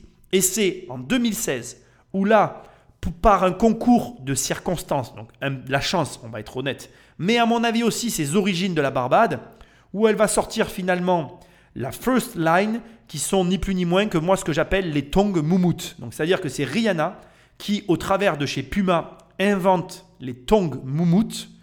Et ces tongs moumout, ça fait un carton plein, à tel point que cette paire, elle est copiée, elle est redesignée par d'autres, reprise à droite et à gauche, et, je veux quand même le préciser, ça cartonne pourquoi? Parce qu'on est en 2016 dans un contexte où les tongs étaient déjà en train de revenir à la mode. Donc c'est-à-dire que elle a profité d'un effet de mode qu'elle a réadapté avec son style à elle et là, elle a eu une succession de trois succès coup sur coup de alors elle rentre fin 2014 mais de 2015 à 2016, elle va enchaîner trois grands succès. Donc les deux principaux, ça restera la Creeper Sneaker et la First Line. Après, The Trainer a fonctionné, mais quand même un petit peu moins que les deux autres. Et ce sont ces trois succès-là qui vont lui amener une légitimité et qui vont lui permettre de lancer Fenty X Puma. Donc Fenty X Puma, c'est une gamme de vêtements qu'on va retrouver entre autres à la Fashion Weeks, toujours sur la même année. Donc elle va donc défiler avec une gamme de vêtements Puma, donc logoté Puma qui va s'appeler Fenty X Puma parce qu'elle a déjà cette volonté de mettre son nom sur ses vêtements. Et elle va donc défiler à Paris, Paris deux fois, deux fois d'affilée à Paris, une fois à New York. Et là, Maintenant, je vais t'expliquer qu'est-ce qui a fait, entre autres, au-delà des éléments artistiques, que Rihanna a eu un tel succès à ce moment-là. Et là, tu vas très très bien comprendre que c'est très simple. Elle continue de reproduire en permanence le même, la même chose que ce qu'elle a fait au début de sa carrière avec la chanson qu'elle a réutilisée. Elle n'utilise que ce dont elle est certaine qui fonctionne déjà dans son quotidien. Donc je m'explique et tu vas comprendre. Elle va déjà premièrement choisir de faire des modèles de, chaussures et de fringues d'ailleurs, parce que dans la, collection Fenty X Puma, les, vêtements étaient aussi très Instagrammables. Elle va donc faire des vêtements adaptés pour les formats numériques. Elle va être précurseur, j'ai perdu mes mots, elle va être précurseur dans ce type de, de vêtements adaptés pour faire des photos Instagram. Pourquoi? Encore une fois, comme tu l'auras compris grâce à l'introduction, c'est sa vie en tant que chanteuse qui a nourri sa vie en tant qu'entrepreneur. Elle a toujours été sur le devant de la scène et c'est une entrepreneur qui a eu l'habitude de nourrir les réseaux sociaux pour accroître sa notoriété. Donc c'est naturellement qu'elle s'est tournée vers quelque chose qu'elle connaissait déjà et qu'elle allait accroître ce qu'elle était en train de créer. Ensuite, autre élément qu'elle a appris par bah, son parcours professionnel, elle a utilisé en fait des mannequins spécifiques, connus, reconnus. En fait, ce que j'essaye de te dire, je vais te le dire autrement, elle a choisi d'entrée de jeu de travailler avec les meilleurs du domaine. Mais c'est ce qu'elle a fait là aussi quand elle est rentrée directement dans la musique. Elle a travaillé directement avec Jay-Z. Donc finalement, là encore, de la même façon, on reprend le même schéma. J'ai prends dans ma carrière ce qui a marché et je vais venir le remettre dans cette nouvelle activité que je suis en train de lancer pour justement me garantir le succès. En définitive, pour vraiment te donner une autre manière de voir les choses, Rihanna, c'est la professionnelle de je ne laisse rien au hasard. Ce n'est pas pour rien que cette fille fait du 6h, 23h et qu'elle fait encore des heures sup. Là où la plupart des gens sont incapables d'y arriver. Et là, quand je parle de la plupart des gens, je parle de la plupart des gens dans le monde. Mais si on prend un Français qui déjà au bout de 35 heures est fatigué, il est out of the ring celui-là.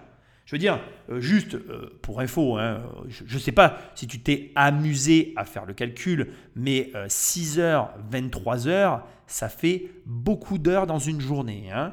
Une journée, ça fait que 24 heures. Mais là, on parle d'une nana qui, même si elle faisait ça que 5 jours sur 7, travaillait 85 heures par semaine et elle faisait des heures sup. Ce qui veut dire qu'en réalité, on peut tabler sur du 90 heures semaine. On est sur quelqu'un qui, à mon avis, travaillait le samedi, le dimanche. On est sur quelqu'un qui fait du 100 heures semaine. Donc, Rihanna, à ce stade-là, je veux que tu l'intègres. C'est vraiment le profil de la personne qui ne laisse rien au hasard. Ok?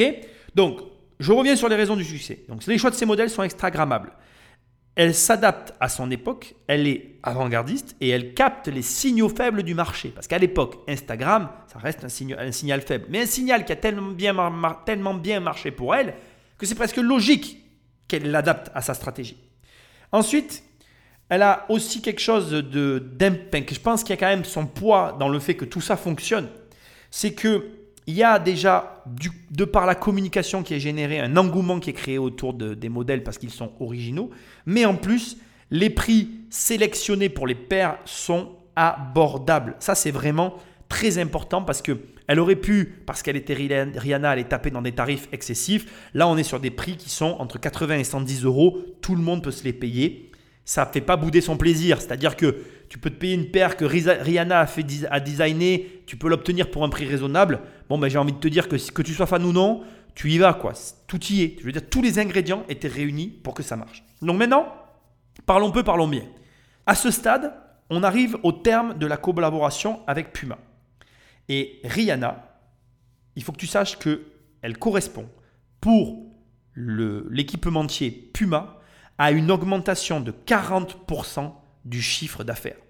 Ça veut dire que entre le moment où elle rentre, 3 milliards de dollars de chiffre d'affaires fin 2014, elle commence son travail, parce qu'elle a embauché en, en, décembre 2014, elle commence son travail en janvier 2015. Elle finit fin 2016. Quand elle part, l'équipementier réalise 4,65 milliards de dollars de chiffre d'affaires. Et on peut même faire la projection sur l'année suivante de son départ, puisque l'engouement qu'elle a lancé a perduré. On arrive sur un chiffre d'affaires de 5 milliards. Il convient donc, c'est pas un raccourci de le dire, mais on, peut, on pourrait presque dire que Rihanna a quasiment doublé le chiffre d'affaires d'une société qui réalisait des milliards. Quelle est, je te pose la question, quelle est la, valeur d'une personne qui fait doubler un business qui fait des milliards? Il faut vraiment, faut vraiment tout mettre dans le contexte. Quoi. parlons d'argent vraiment. Quelle est la valeur d'une personne qui permet à un business qui fait des milliards d'augmenter de 40 à 50% Combien ça vaut à ton avis? Ça n'a pas de prix. Ça n'a pas de prix. Et pourquoi je te parle de ça? Eh bien, je te parle de ça parce que sans cette histoire, la suite ne peut pas exister. C'est-à-dire que, encore une fois, tout ce que tu crois savoir de Rihanna, si tu ne savais pas ça, ben, tu ne savais rien. Un petit peu de musique, ça fait jamais de mal. Donc à partir de là, j'ai des, détails importants. Donc elle quitte Puma, tu l'as compris. Elle va faire une collab avec euh, Mavolo Blanik. Je suis pas un grand fan euh, de, vêtements, donc tu m'en veux pas pour mes prononciations. Donc là, on parle d'un créateur euh, qui est vraiment dans le luxe, qui est peu connu. On est sur des collections qui sont relativement différentes de Puma, plus élevées en tarif, pas la même gamme. Il faut savoir que quand elle travaille avec Mavolo, elle a là encore une énorme réussite, notamment avec une jambière en cuir qui a fait un petit peu le tour de la sphère de la mode. Et c'est à partir de là, donc, elle passe en parallèle chez un incubateur. Rappelle-toi, c'est vraiment important. Euh, il faut comprendre un élément euh, central de cette histoire. N'oublie pas que Rebelle Fleur continue à vivre sa vie. Et garde aussi en tête qu'on parle quand même quelque part finalement d'une société qui s'appelle Fenty et qu'à ce stade, c'est pas, est, je te parle d'incubateur, mais quand on emploie le terme incubateur, c'est relativement réducteur. Rihanna, à ce moment-là, elle a quand même un staff de 80 collaborateurs.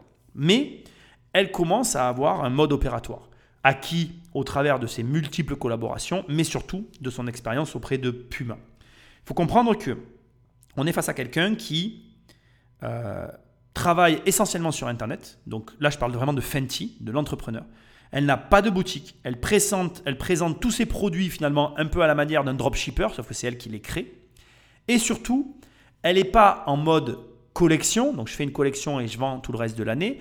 Non, elle va sortir ses produits au compte-gouttes sur le site. Et après, elle utilise sa notoriété, etc. etc. Et là, quand, comme elle est dans cet incubateur, mais c'est de façon très amusante qu'elle est approchée par LVMH. Donc l'ami Arnaud arrive et c'est vraiment très intéressant parce que là, je vais te parler du deal LVMH Fenty. Donc LVMH Bernard Arnault et Rihanna. Ce que je trouve hyper drôle, c'est qu'on est sur un effet miroir. C'est-à-dire qu'on a d'un côté Bernard Arnault, très connu du monde de la mode, qui, au travers de LVMH, aborde Fenty, qui, derrière Fenty, a Rihanna, très connue dans le monde entier de façon classique. On a deux énormes personnalités, très visibles, et c'est marrant parce que c'est vraiment l'opposé de François Pinault avec Kering. Kering, bien moins connu, tu vas avoir l'occasion d'avoir des épisodes sur François, euh, François Pinault. Mais ce qui est marrant, c'est qu'on est sur vraiment deux modèles proches entre LVMH et Fenty, alors que Fenty n'abordait pas forcément tout à fait le même mode de fonctionnement que Kering. Mais personnellement, je, voulais le souligner parce que je trouvais ça intéressant. Bref, Arnaud arrive et propose quelque chose de surprenant et je veux que tu l'entendes. Voilà le deal. D'un côté, on a Rihanna qui va avoir 40,99% des parts de la nouvelle société Fenty qui sera créée communément. Et d'ailleurs, ce n'est pas Fenty qui détient, j'ai vu le nom de l'entreprise, mais on s'en fiche. Euh, c'est une société américaine. Donc 40,99% des parts sont pour Rihanna et 50,01% des parts sont pour LVMH. Et là, le deal est le suivant. Écoute bien parce que c'est très très intéressant. LVMH amène le retail, c'est-à-dire les infrastructures, le côté industriel et l'argent. Et Rihanna, elle fait, elle, ce qu'on appelle un apport en nature. Je te rassure tout de suite, il va rien se passer entre elle et Arnaud. Hein. Elle fait un apport en nature, c'est-à-dire qu'elle emmène du temps, son nom et sa marque. Pourquoi c'est important à ce stade? Pourquoi là maintenant, je te parle de tout ça? Parce que déjà, on s'est tapé toute une analyse de Rihanna, la chanteuse. On s'est tapé une analyse des débuts de Rihanna, l'entrepreneur. Et Rihanna, aujourd'hui, qu'est-ce que c'est? C'est effectivement une actrice bankable. Tu peux pas dire d'elle qu'elle maîtrise pas l'art de communiquer marketingement et au niveau internationalement pour vendre ses tubes. Impossible de nier cette évidence. Tu ne peux pas nier non plus que c'est une multiplicatrice de chiffre d'affaires pour des sociétés qui font des milliards. Et tu ne peux pas nier non plus le fait que c'est une créatrice, puisqu'elle a créé tous les modèles qu'elle a par la suite vendus.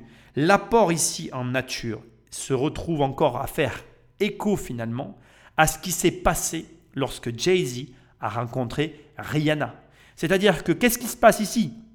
On a deux personnes, Rihanna et Bernard Arnault, qui reconnaissent l'un l'autre la valeur que chacun peut s'apporter et qui décident communément d'unir leurs efforts pour atteindre de nouveaux sommets.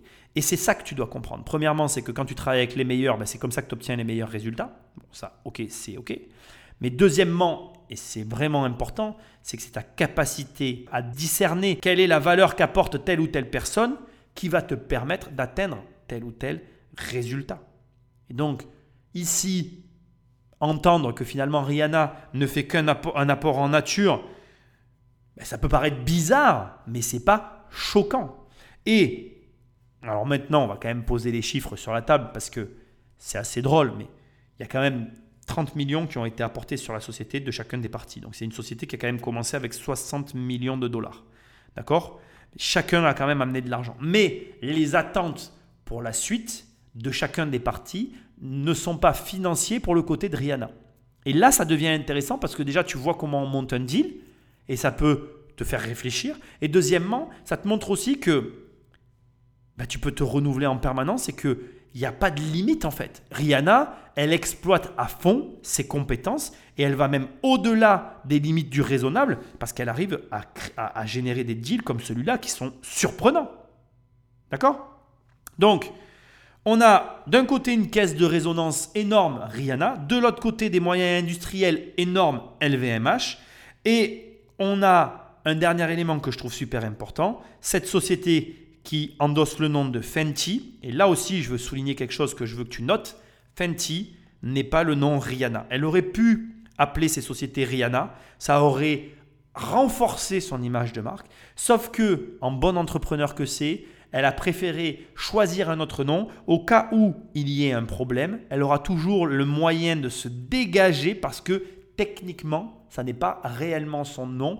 Et même quand tu vas tabler partout Fenty fait faillite, même si les, les aficionados sauront qu'il s'agit de Rihanna derrière, tu auras toujours des gens qui ne s'intéressent pas à la personnalité, qui passeront à côté de la réalité de l'information. Je vais te le dire autrement tu roules en bagnole, tu vois par exemple euh, Alexander McQueen. Alexander McQueen, c'est une marque de chaussures qui est assez connue, qui est assez euh, spécifique, ben, a rien qui te dit que Alexander McQueen, ça appartient à François Pinault.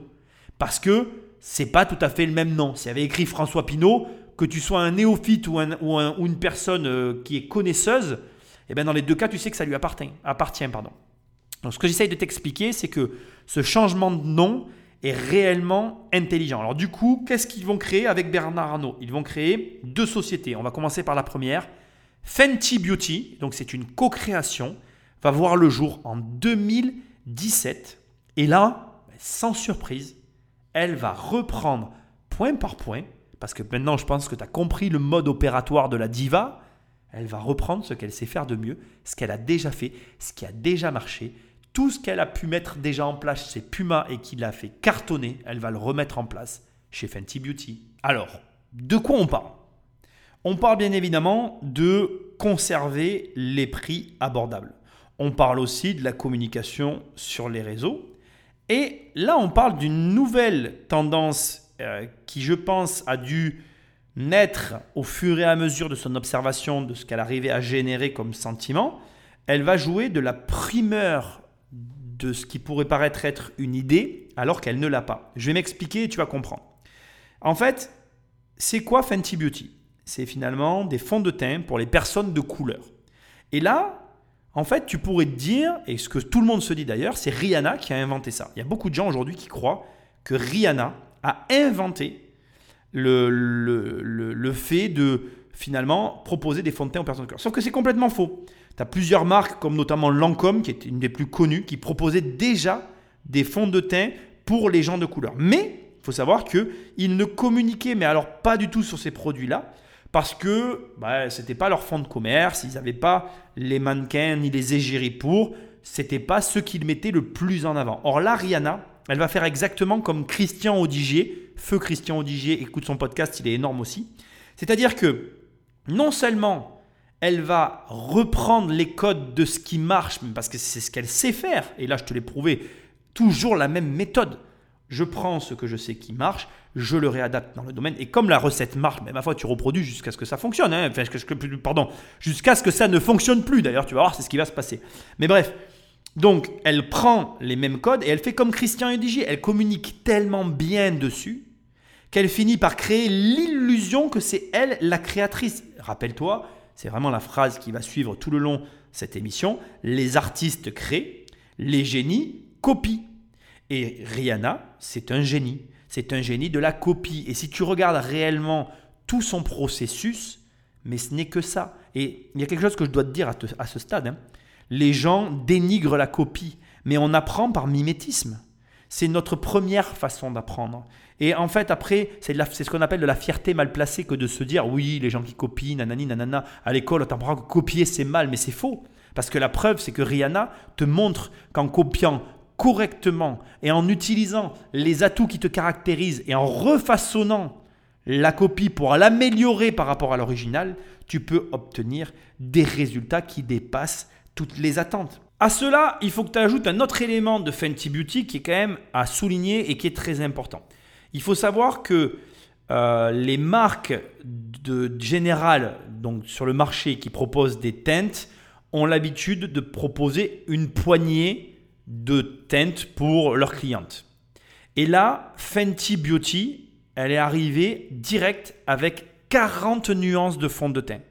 Ce qui est beaucoup plus que les standards habituels de tout ce qui se faisait actuellement sur le marché. Et cela, ça remettait en question la convention des standards selon laquelle il suffisait un ensemble très défini de teintes pour satisfaire le marché. C'est-à-dire que je veux vraiment que tu comprennes que techniquement, sur ce produit-là spécifiquement, elle a amené quelque chose qui a vraiment, euh, qui a vraiment euh, complètement et significativement remodelé l'industrie du maquillage et pour toujours en fait. Il y aura eu un avant et un après Fenty Beauty. Donc, qu'est-ce qu'elle a fait Rihanna? Ben, C'est très simple. Rihanna, elle a joué de ces problèmes de femmes noires qui avaient du mal à trouver du maquillage. Du coup, elle fournit non seulement à sa marque un storytelling très fort, mais en plus, elle s'attaque à un segment de la population à laquelle aucune marque n'osait s'attaquer. Mais elle, elle peut le faire puisqu'elle est l'égérie de sa propre marque. Et donc, du coup, c'est parfait. Elle règle ses problèmes en réglant ceux des autres. Et en plus, on touche ici à quelque chose qui va au-delà de ce qu'elle avait pu imaginer parce que en attaquant le problème afro et de la couleur de peau, on peut parler des Africains, des Noirs, mais on peut aussi parler des Chinois qui ont aussi une couleur de peau assez particulière, eh bien, tu t'attaques aussi finalement à la diversité. Et du coup, tu, mets sur, le devant de la scène un sujet qui, fait, euh, comment dire, l'unanimité, ou plutôt, je vais le dire autrement, un sujet qu'on ne peut pas attaquer. Aujourd'hui, tu sais très bien qu'on ne peut plus attaquer ces sujets-là. Et donc, du coup, sans le vouloir, et là, et là par contre, je vais le reconnaître, ça c'est de la chance. Mais tu, tu, conviendras avec moi que si tu obtiens cette chance en retour de tout le travail fourni, c'est presque mérité en fait. C'est pour ça que j'ai tendance à croire à la chance de façon euh, modérée, parce que oui, c'est vrai que c'est de la chance. Elle a eu de la chance que là, elle s'est positionnée sur un produit qui finalement euh, avait tous les bénéfices à son avantage. Et je pense que celui-là de bénéfice, il n'est pas volontaire. Elle l'a découvert en même temps qu'elle a découvert les marges et l'argent qu'elle allait gagner avec ce truc-là au moment où elle agissait et où elle était dans l'action. Mais du coup, tu elle s'est retrouvée avec un nombre de partenaires, youtubeurs, instagrammeurs, mais délirants et la, marque, donc Fenty Beauty, elle a explosé. Donc écoute bien, sois assis et si tu l'es pas, assis-toi. La première année, c'est 500 millions de chiffres d'affaires. Donc première, imagine, tu crées une boîte et la première année, tu fais un demi-milliard. Et il faut, attention, hein, je te l'ai bien dit tout à l'heure, hein. quand Arnaud s'associe avec elle, on est sur une start-up entre grandes guillemets de déjà 80 personnes et on est sur quelqu'un qui a un mode opératoire établi. Je te rappelle le mode opératoire, d'accord? Site internet, grosse marge, pas de boutique. Donc ça veut dire que Bernard Arnault, qu'est-ce qu'il a fait? Mais il est malin, eh sinon il ne serait pas là où il est. Il a juste utilisé son réseau Sephora pour se s'auto-congraluter, congraluter, bon, bon j'arrive pas à le dire, c'est pas grave, de l'exclusivité de diffusion de la marque. J'ai envie de te dire, il était bien placé pour. C'est bonne guerre. Et derrière, bon ben, il encaisse le pognon. Donc aucune déclaration ne sera faite au-delà de ce chiffre d'affaires à ce jour. J'ai rien trouvé du tout. La seule chose qu'on a trouvé, enfin que j'ai trouvé, c'est que le chiffre d'affaires continue d'augmenter. Donc ils ont fait plus, mais on ne sait pas à quelle hauteur. C'est un carton plein. Bon, écoute, qu'est-ce que t'en penses toi hein? Quand ça marche, comme je t'ai dit, là, là, on est d'accord, la recette elle est prouvée, réapprouvée, euh, certifiée. Euh, voilà, ça a marché pour tout. Quand ça marche pour tout, ben, tu pousses le bouchon au plus loin possible. Allez, Savage X Fenty. Alors Fenty, donc toujours la même marque. Savage X Fenty, là, tu, qu'est-ce que tu retrouves? C'est, malin. Là encore, le nom, c'est la même reprise que le nom qu'elle avait fait chez Puma. Et alors là, j'aimerais aussi t'alerter sur quelque chose que beaucoup de gens ne voient pas, qui mérite d'être souligné. Quand tu reprends des noms comme ça et que tu les retravailles, en fait, tu appuies, tu insistes sur l'image de marque tu donnes de la force à quelque chose qui existe déjà. Et c'est malin parce que, quelque part, avec la collection euh, Fenty X Puma, on se retrouve finalement avec quelque chose qui nous évoque Savage X Fenty. Donc tu vois, on est vraiment sur finalement les mêmes codes qui sont repris, mais bon, ça marche. Donc en même temps, tu peux pas le lui reprocher. Il faut tout passer au crible fin comme je suis en train de le faire pour voir ces liens de causalité et pour se rendre compte qu'en fait, elle n'a fait qu'appuyer, réappuyer sur ce qui marchait. Et entre nous, laisse-moi te dire ce que je pense, tu devrais le faire.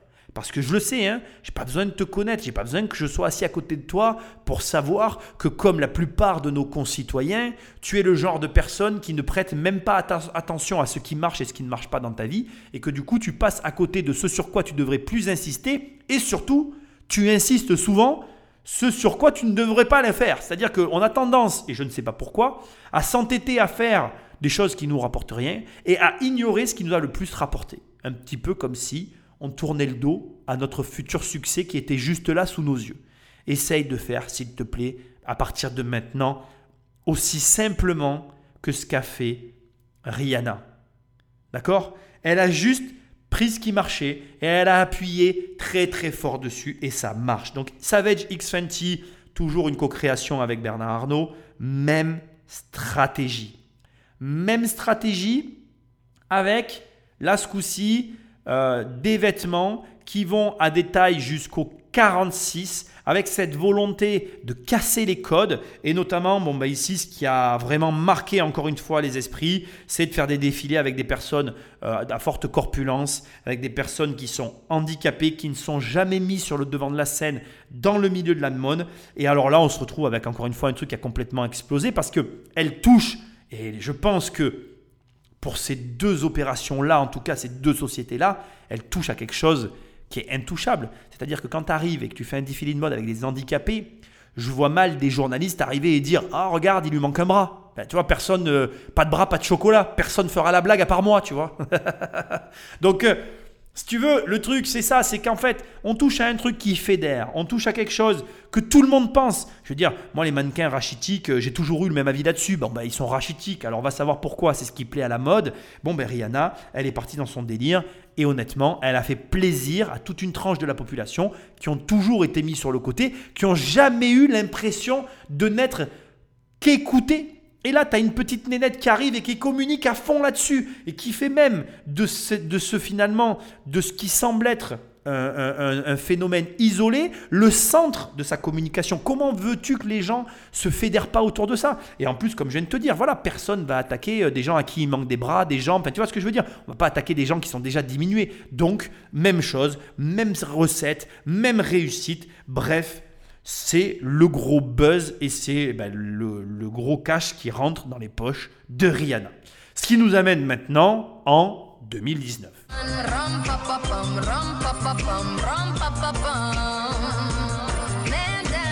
Alors, on arrive à l'erreur. Et ouais, je ne vais pas te laisser plus de suspense. Il ne peut pas y avoir en permanence euh, que des réussites. C'est récent. Il faut savoir que le groupe LVMH vient de se retirer de la marque de luxe Fenty. Donc euh, en 2019, création de Fenty Luxe. Et là, eh bien là, ça ne marche pas. C'est-à-dire que on a une recette qui fonctionne, que tu peux reproduire à mon avis pour pas mal de choses, mais il y a une chose, il y a un domaine pour lequel la recette ne marche pas parce que par nature, certains domaines d'activité nécessitent une autre recette. Et là, ça va vraiment être intéressant parce que c'est là que ça te montre que quand même le savoir-faire existe. Ça veut dire que tu peux être bon dans des domaines et mauvais dans d'autres. Ça veut dire que tu peux avoir du professionnalisme, tu peux avoir une valeur nécessaire même à des personnalités comme Rihanna. Parce que là, à l'inverse, ce qui fait la recette de sa réussite jusqu'à aujourd'hui fera la recette de son plus retentissant échec. Alors attention, on est bien d'accord, hein. elle fait toujours des milliards, hein. elle est toujours très bien classée, elle gagne toujours de l'argent, c'est toujours Rihanna. Hein. On ne peut pas parler d'échec à proprement parler, c'est-à-dire juste que ça marche pas. quoi. Voilà. Et donc, on arrête Fenty Luxe, LVMH arrête Fenty Luxe. Alors, c'est quoi Fenty Luxe, en gros, si je devais le catégoriser, on est sur une marque en termes de standing qui se veut du niveau de Kenzo la robe à 600 balles, les chaussures euh, qui peuvent aller entre 200 et 500 euros, les, euh, voire plus, les lunettes qui vont commencer à taper les 300 euros et plus. Donc on est sur quelque chose de très euh, cher de manière générale. On a, je crois qu'il y a des pièces qui sont à plus de 1000 euros. On n'est pas sur la bourse de monsieur et madame tout le monde. Donc déjà, il faut comprendre que jusque-là, elle a toujours proposé des produits abordables. Hein. C'est vraiment important de le préciser. Là, pour la première fois, elle veut taper dans le luxe. Et le luxe, c'est quoi? Le luxe, c'est la discrétion, la classe, la rareté, le prix. Et c'est pas la communication à outrance. Je crois pas que tu aies jamais vu euh, une marque de luxe faire des placements de produits sur des influenceurs. Les influenceurs, c'est d'ailleurs très amusant comme réflexion. Moi, je me la suis souvent faite. Les influenceurs font des placements de produits, mais tu les vois toujours se balader avec des sacs de marque. C'est très paradoxal comme situation, mais les influenceurs, ils vont avoir des, sacs, des sacoches Louis Vuitton qu'on va voir dans leurs stories pour lesquels ils sont absolument pas payés mais qu'ils ont tout le temps avec eux. Et à côté de ça, ils vont te parler de produits de merde que des petites marques essayent de positionner sur leur Instagram pour justement essayer de se redorer la pilule en vendant plus de, produits. Ce que j'essaye de te dire, c'est que la mécanique Rihanna et le processus de commercialisation de Rihanna est performant pour créer une marque de, je dirais, moyenne gamme avec des bénéfices à la clé colossaux, mais ce processus-là est absolument pas fait pour le luxe. Parce que Rihanna, c'est quoi? C'est le bon prix, c'est la hype, c'est la diversité, c'est pour tout le monde, c'est large, c'est connu, c'est vu. Alors que, et je suis désolé de te le dire, si demain, moi je te parle d'une marque de chaussures par exemple que j'aime bien, qui ont quand même un certain tarif pour les hommes, j'adore la marque Schmove, c'est pas tout le monde qui connaît, c'est pas tout le monde qui met 250, 300 balles dans une paire de chaussures. Parce qu'il faut y être initié, il faut avoir envie de mettre cet argent-là, les semelles sont en cuir, blablabla. Je ne vais pas te faire l'apologie euh, des chaussures que j'aime bien, on s'en fout. Ce que j'essaye de te dire, c'est que les marques de luxe sont pas les marques les plus visibles. Et encore, Schmove, c'est un mauvais exemple, c'est un début de marque de luxe. Mais tu vois, par exemple, Rolex, ils n'ont pas besoin de faire de la pub. Ils vont sponsoriser à gauche, à droite des euh, circuits cultes, des, courses cultes, certains coureurs parce qu'ils ont l'âme et l'aura qui correspondent à leur image de marque. Mais c'est tout, en fait. Ils vont sélectionner. Alors que Rihanna va diffuser. Mais il n'y a pas que ça. Euh, il y a eu beaucoup d'erreurs faites parce que justement, et ça, ça va me permettre de te lancer une perche qui touche tous les entrepreneurs, c'est que pour la première fois de sa vie, je pense, c'est mon analyse que je vais te délivrer ici, Rihanna a eu la pression. Parce que je pense que pour la première fois de sa vie, elle rentrait dans l'univers de ses rêves. Je pense que là, on touchait réellement à son rêve que d'avoir une marque de luxe qui porte son nom, qu'elle s'est mis la pression et que du coup, elle en a oublié justement ce qui faisait son ADN en fait. Elle s'est oubliée dans l'histoire. Alors je t'explique ce que je veux te dire et tu vas comprendre. Déjà, pour commencer, la communication sur cette marque-là, elle est inexistante. Rihanna n'a rien donné à personne. Les rares influenceurs que j'ai pu trouver qui ont essayé ou qui ont eu accès à la collection Fenty Luxe, ils se sont payés eux-mêmes les produits et ils les ont essayés. Et c'est vrai que, comme je te l'ai dit au début, j'ai trouvé ça sur une influenceuse qui a fait une vidéo sur Rihanna où elle parlait entre autres donc de cette euh, américaine qui a essayé, euh, qui a essayé les robes, etc. Au prix des robes, au prix des chaussures, enfin au prix que ça coûté pour l'influenceuse, la pauvre nana, elle a tout acheté en ligne, toujours sur le même mode opératoire que euh, a toujours reproduit Rihanna. Le problème, c'est que le luxe, tu l'achètes pas en ligne. Moi, tu vois, j'aime bien quand je veux m'acheter un produit de luxe, aller l'essayer, le voir, parce que le luxe, pour moi en tout cas, après c'est très indépendant de chacun, mais pour moi le luxe, c'est sur mesure. Si c'est pas sur mesure, c'est pas du luxe. Et donc si tu veux, le côté achète en ligne, je t'envoie un truc, en gros finalement fait pour tout le monde, mais par exemple tu as des pieds qui font une demi-pointure et que c'est pas ajusté à ta taille, et eh bien la chaussure elle fera pas pareil que si elle est ajustée au cordeau. Et ça, il n'y a que ceux qui sont dans le domaine qui peuvent comprendre de quoi je te parle. Une chemise sur mesure, écoute-moi bien, je te le dis parce que je le sais, ça n'a rien de comparable avec la chemise que tu achètes dans le commerce, à tous les niveaux. D'abord parce que tu peux la faire centrer comme tu veux, tu peux quand même l'ajuster, ou en tout cas la faire ajuster pour aussi te mettre en valeur et venir gommer certains défauts. Le luxe, je t'assure, c'est n'est pas, pas le même monde en fait.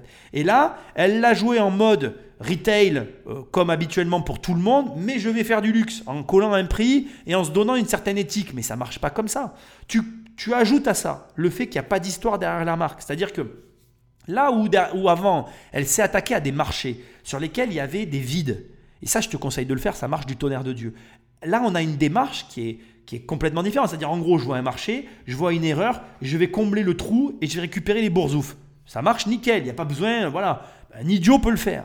Là, c'est pas pareil. Là, tu vas t'adresser à des mecs qui ont du pognon, tu veux leur faire sortir leur argent, mais parce que ce qu'elle n'a pas compris, c'est que pour leur faire sortir leur argent, il va falloir que tu mettes derrière la marque quelque chose. Alors quoi Je ne sais pas, parce que je ne m'appelle pas Rihanna, je ne m'appelle pas Robin Finty, mais je te le dis à toi, quand tu veux créer une vraie identité de marque, il faut qu'il y ait une histoire derrière. D'accord? Et là, il n'y a pas d'histoire. Je vais te dire ce qu'a déclaré Rihanna, ce que tu peux trouver sur la marque de Rihanna. Il y a une phrase en anglais que je t'ai traduite qui dit Nous avons passé beaucoup de temps à créer ce que nous appelons l'ADN de la marque. Je suis la muse, je sais que cela peut paraître narcissique, mais en gros, c'est ce que j'aime porter, c'est ce qui me va bien.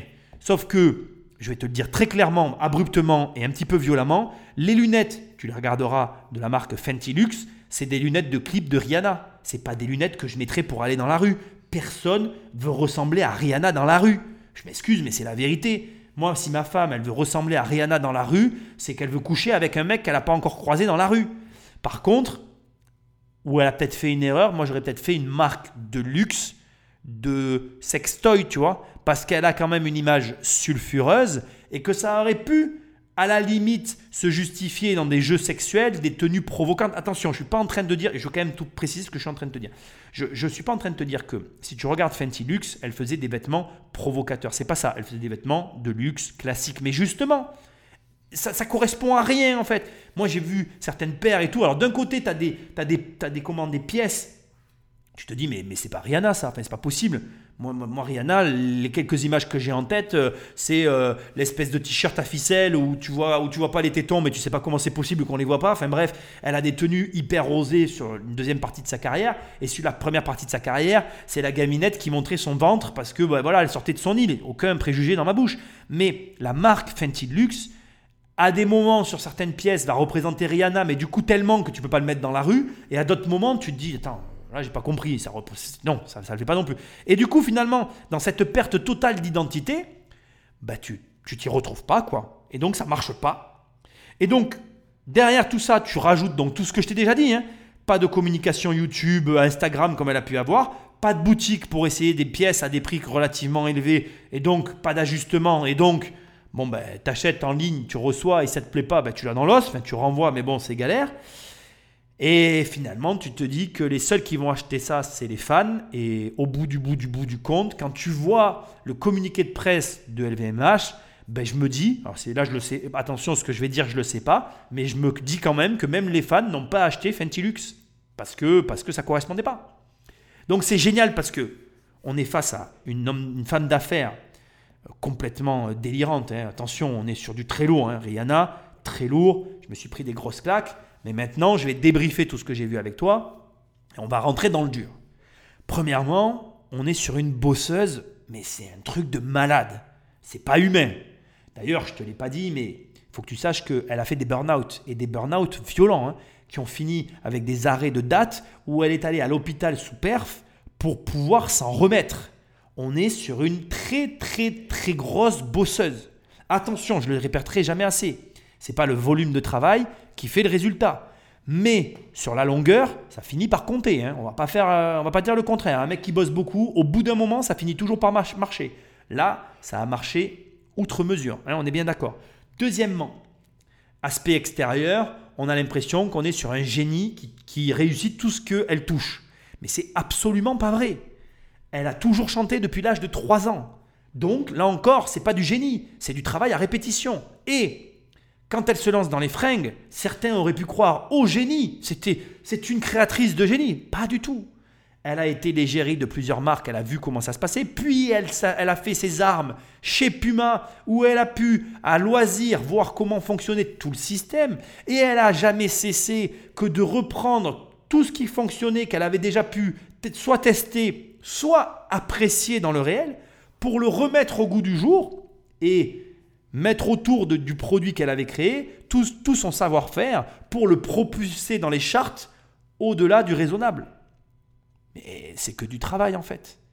C'est quelqu'un, Rihanna, qui a une faculté, mais énorme, à finalement, premièrement, détecter ce qui va fonctionner de ce qui ne va pas fonctionner, et deuxièmement, à savoir quoi faire pour que ça fonctionne au-delà du raisonnable.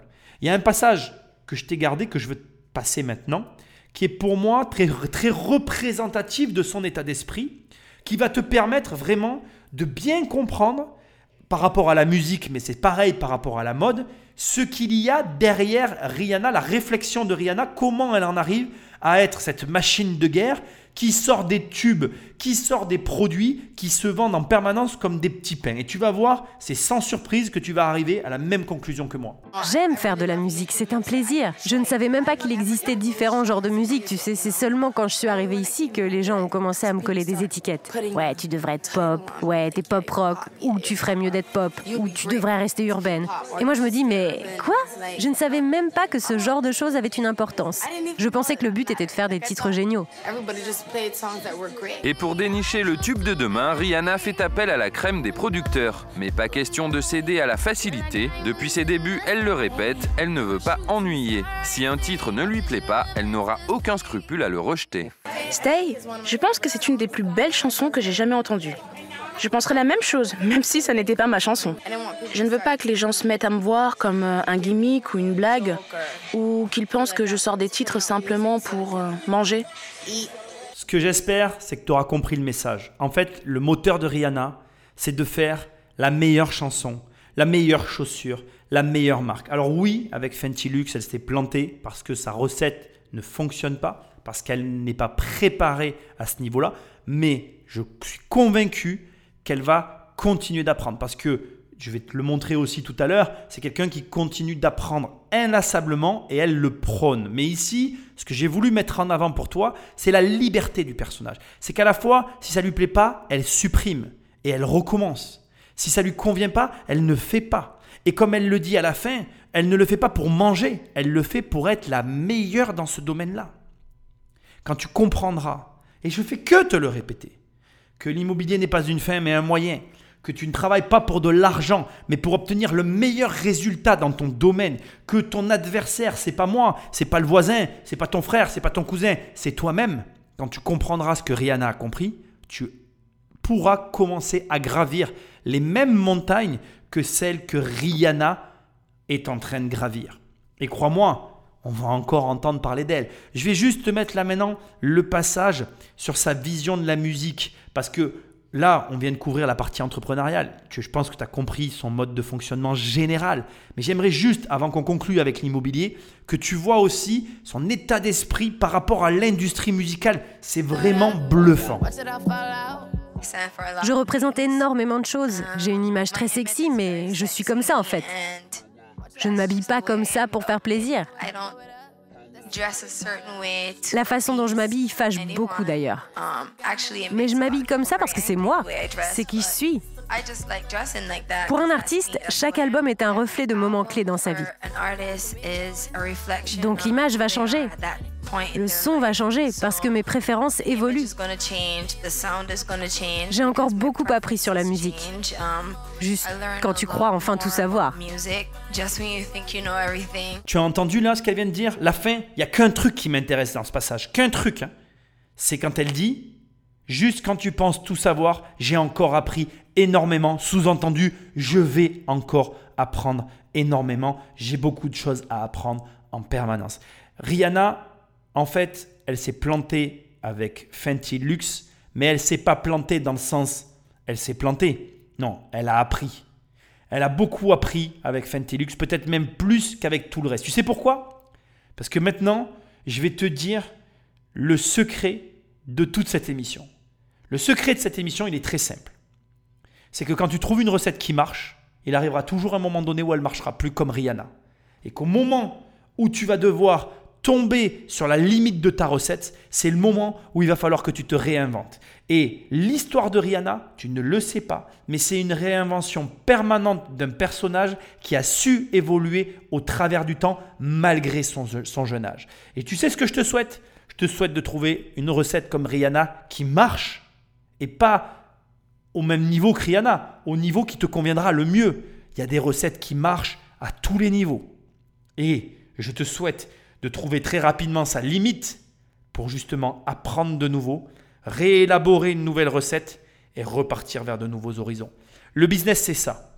Le business, c'est ça. C'est mettre en place des choses, découvrir leurs limites et déplafonner. Il n'y a pas de secret. Et Rihanna, c'est un modèle de travail, c'est un modèle d'interprétation et c'est surtout un modèle d'exécution. C'est une fille qui exécute à merveille. Alors maintenant, je te l'ai promis, parce que ça me semble logique aussi, tu as bien compris le personnage, on va parler un petit peu de l'immobilier de Rihanna, parce que Rihanna investit dans l'immobilier. Et tu vas voir, c'est assez surprenant. J'ai quand même trouvé des trucs vraiment balèzes. Alors, elle a une maison à West Hollywood de 246 mètres carrés de 1926 qu'elle a acheté pour 2,85 millions de dollars. Elle a une propriété sur les hauteurs d'Hollywood toujours à 6,8 millions de dollars. Elle a une maison à Malibu, donc c'est une plage aux abords de, de, Los Angeles, de, de Hollywood, où elle loue la maison à 6163 euros la nuit. Elle a une maison à Beverly Hills, d'accord? Qu'elle a payé 10 millions de dollars de 325 mètres carrés des années 30. Il faut savoir qu'elle a été achetée à l'ancien propriétaire pour 5,1 millions, qui lui a doublé sa mise. Ensuite, en 2009, ça je vais te le raconter, c'est important, elle achète à Beverly Hills une maison pour 7 millions. Mais la maison prend l'eau, elle s'en rend compte très rapidement. Et donc du coup, elle, elle est victime de vices cachés et elle va traîner les anciens propriétaires au tribunal pour lui avoir dissimulé l'état réel de la maison. Je n'ai pas trouvé la finalité de l'affaire mais j'avais envie de te le raconter. Bon, bien évidemment, elle a une maison à la Barbade sur laquelle j'ai trouvé quasiment aucune information. Elle a une maison à Los Angeles, à Pacific Palisades, de 12 millions de dollars qu'elle loue, sur laquelle je n'ai pas trouvé non plus d'informations à la location. Elle a un penthouse à Century City. Elle a un appartement à Paris dans le 16e arrondissement, plus une maison à Mougins en Provence dans le sud vers chez moi. Elle a une maison à Londres qu'elle a, remis à la vente pour 41 millions de dollars. Et elle a loué, entre autres, pendant une période, une maison à Londres pour 18 000 euros par semaine. Donc on est sur quand même une grosse investisseuse immobilière. Euh, là, pour juste te donner un chiffre, 2, 4, 5, 6, 7, 8, 9, 10, 11, on est sur une bonne douzaine de propriétés de luxe à plusieurs millions de dollars, dont certaines à plus de 10 millions de dollars. On est sur un 50 à 100 millions d'euros de patrimoine immobilier dans des, des placements que tu ne peux pas comprendre. Je vais juste t'expliquer quelque chose parce qu'il faut bien que tu comprennes que pour tous les niveaux, il y a des marchés. Pourquoi C'est une question que tu as en droit de te poser. Elle a des biens à Beverly Hills, euh, Malibu, Hollywood, etc. Parce qu'on est sur des, euh, est sur des micro-marchés de 4 km sur lesquels, sur cette zone, les prix flambent littéralement. Et où on a pu observer sur les dernières années, les 20-30 dernières années, crise incluse, une constante augmentation des prix malgré tout ce qui pouvait se passer autour. Donc ça veut dire que son argent, à part sur la maison de Beverly Hills, euh, sur laquelle elle a eu la, fuite d'eau.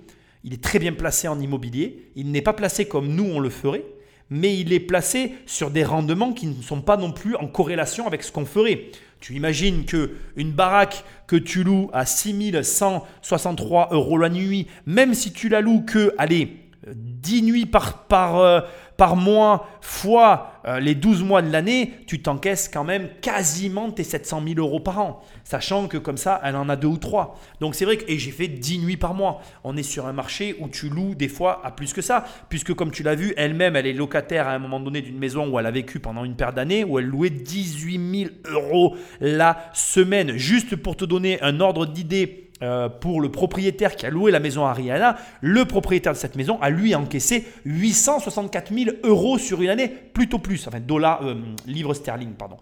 bref, tu m'as compris, quoique, euh, bon, on s'en fout, c'est 18 000 euros que j'avais trouvé, mais tu as compris l'idée. Ce que je veux te montrer, c'est que on est sur des placements, mais d'un autre monde en fait, avec des, on n'est pas sur du rendement parce que là, le rendement, pourquoi ils ne rentrent pas en ligne de compte? D'abord parce que premièrement, ces personnes-là elles-mêmes n'ont pas besoin d'argent et que pour eux, c'est plus grave de perdre le capital que de perdre le revenu. Je m'explique. Il vaut mieux, quand tu as, ces niveaux de revenus-là, ne pas avoir les loyers, mais sauvegarder tes 10 millions de dollars, que avoir les loyers, mais perdre, allez, 20% sur 10 millions de dollars. Parce que c'est catastrophique, tu perds 2 millions, tu les récupéreras jamais en loyer. Tu comprends l'idée? Donc, voilà, c'est pas la même réflexion que ton niveau à toi, ou même à moi, mais il faut bien comprendre qu'ils ont accès à ce marché-là, qui est un marché aussi de niche, hein, hein, comme tous les marchés de niche. Tant que tu ne les connais pas, tu ne peux pas les maîtriser. Et il y a une chose que je veux que tu entendes, tu peux te lancer sur ce marché-là, même sans argent, en, en, comment dirais-je, en, adoptant une stratégie pour, en fait, pour pénétrer ce type de marché, il te suffit que d'un bien. Si avec un bien, tu arrives à rentrer sur ce genre de marché, tu commences à amorcer la pompe et après, tu vas vite en avoir deux, trois, et là, ta fortune va se faire très rapidement. Mais au demeurant, c'est intéressant de voir qu'elle investit dans l'immobilier et elle n'investit pas qu'un peu. Bon, on analyse cette fortune. Alors, maintenant, on va prendre les chiffres au global et je vais te donner mon opinion. Qu'est-ce qui a fait réellement la fortune? Donc, comment est composée la fortune de Rihanna? Donc, pour moi, déjà, il y a une part importante de revenus musicaux liés essentiellement à ses ventes de disques et à ce qu'elle est, c'est-à-dire une chanteuse. Ensuite, il y a ses parts dans les différentes sociétés. Mais il y en a une qui tire vraiment son épingle du jeu, et je pense que tu l'as compris, peut-être que je ne l'aurais pas mis en avant, mais c'est Fenty Beauty. J'aime bien le rappeler, mais souvent les fortunes sont bâties autour de quelque chose. Ce autour de quelque chose, pour moi, ça sera Fenty Beauty. Pourquoi? Parce que même si Rihanna aujourd'hui, c'est une chanteuse exceptionnelle, il y a de grandes chances que, à sa mort, malheureusement, un peu à l'image de Michael Jackson. D'ailleurs, il faut que tu saches que Rihanna est la seule chanteuse à avoir dépassé Michael Jackson en termes de, de, décoration sur les, les, albums et les ventes de CD. Enfin, bon, bref, peu importe.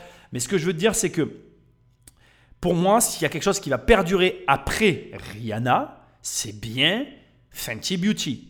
Même par rapport, même si Savage X Fenty, euh, euh, Savage, X Fenty euh, marchera aussi, à mon avis, pour moi, le caractère unique et aussi, comment je vais dire, voilà, Fenty Beauty a vraiment bouleversé son marché. Et ce caractère-là rend cette société-là très spécifique, très singulière pour moi dans le patrimoine de Rihanna. Ensuite, tu l'as vu, bon, elle a un patrimoine immobilier de 100 millions. Au bas mot, moi c'est en tout cas ce que j'ai évalué de ce que j'ai trouvé, mais je pense que je veux quand même le préciser aussi concernant l'immobilier, c'est difficile de tout savoir. Ça reste quand même aussi un actif qui est relativement dissimulable, si c'est bien fait aux yeux de la presse et des gens comme moi, même si tu fais des recherches. Pour te donner des notions, 100 millions sur un, patrimoine estimé aujourd'hui à 1,7 milliard de dollars, en sachant que, j'aime bien le rappeler, ça reste une estimation, il faudrait qu'elle vende pour qu'on ait confirmation de la valeur et il faudrait voir ce qui lui reste. Mais 100 millions sur 1,7 milliard de dollars d'immobilier, c'est pas énorme en fait. Elle pourrait avoir plus d'immobilier. Aujourd'hui, tu as des milliardaires qui ont une valeur immobilière beaucoup plus importante que celle de Rihanna.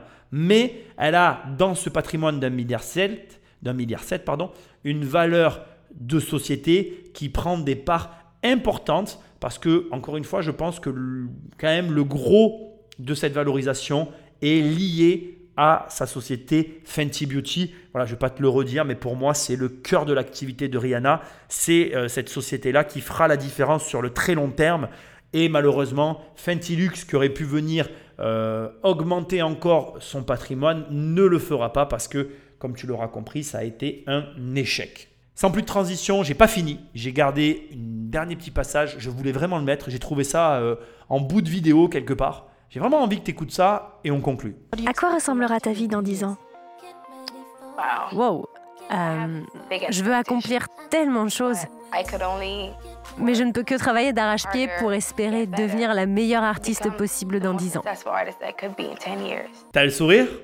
T'as le sourire toi aussi? Là, c'est une interview d'elle quand elle était très jeune et on lui demande dans 10 ans comment elle sera. Et là, tu ressens quoi quand tu l'écoutes répondre? Est-ce que tu ressens pas cette détermination? Est-ce que tu ressens pas la nana qui savait déjà en fait? Est-ce que tu crois pas que cette fille-là, elle voulait bouffer le monde? Elle voulait le dévorer de sa petite île de la Barbade? Ça m'amène sur une réflexion qui est dure, mais que je veux que tu entendes. J'ai beaucoup aimé le parcours euh, de Rihanna parce que je trouve qu'il est euh, riche d'enseignements. On est sur quelqu'un de réfléchi, pas dans le sens qu'on imagine.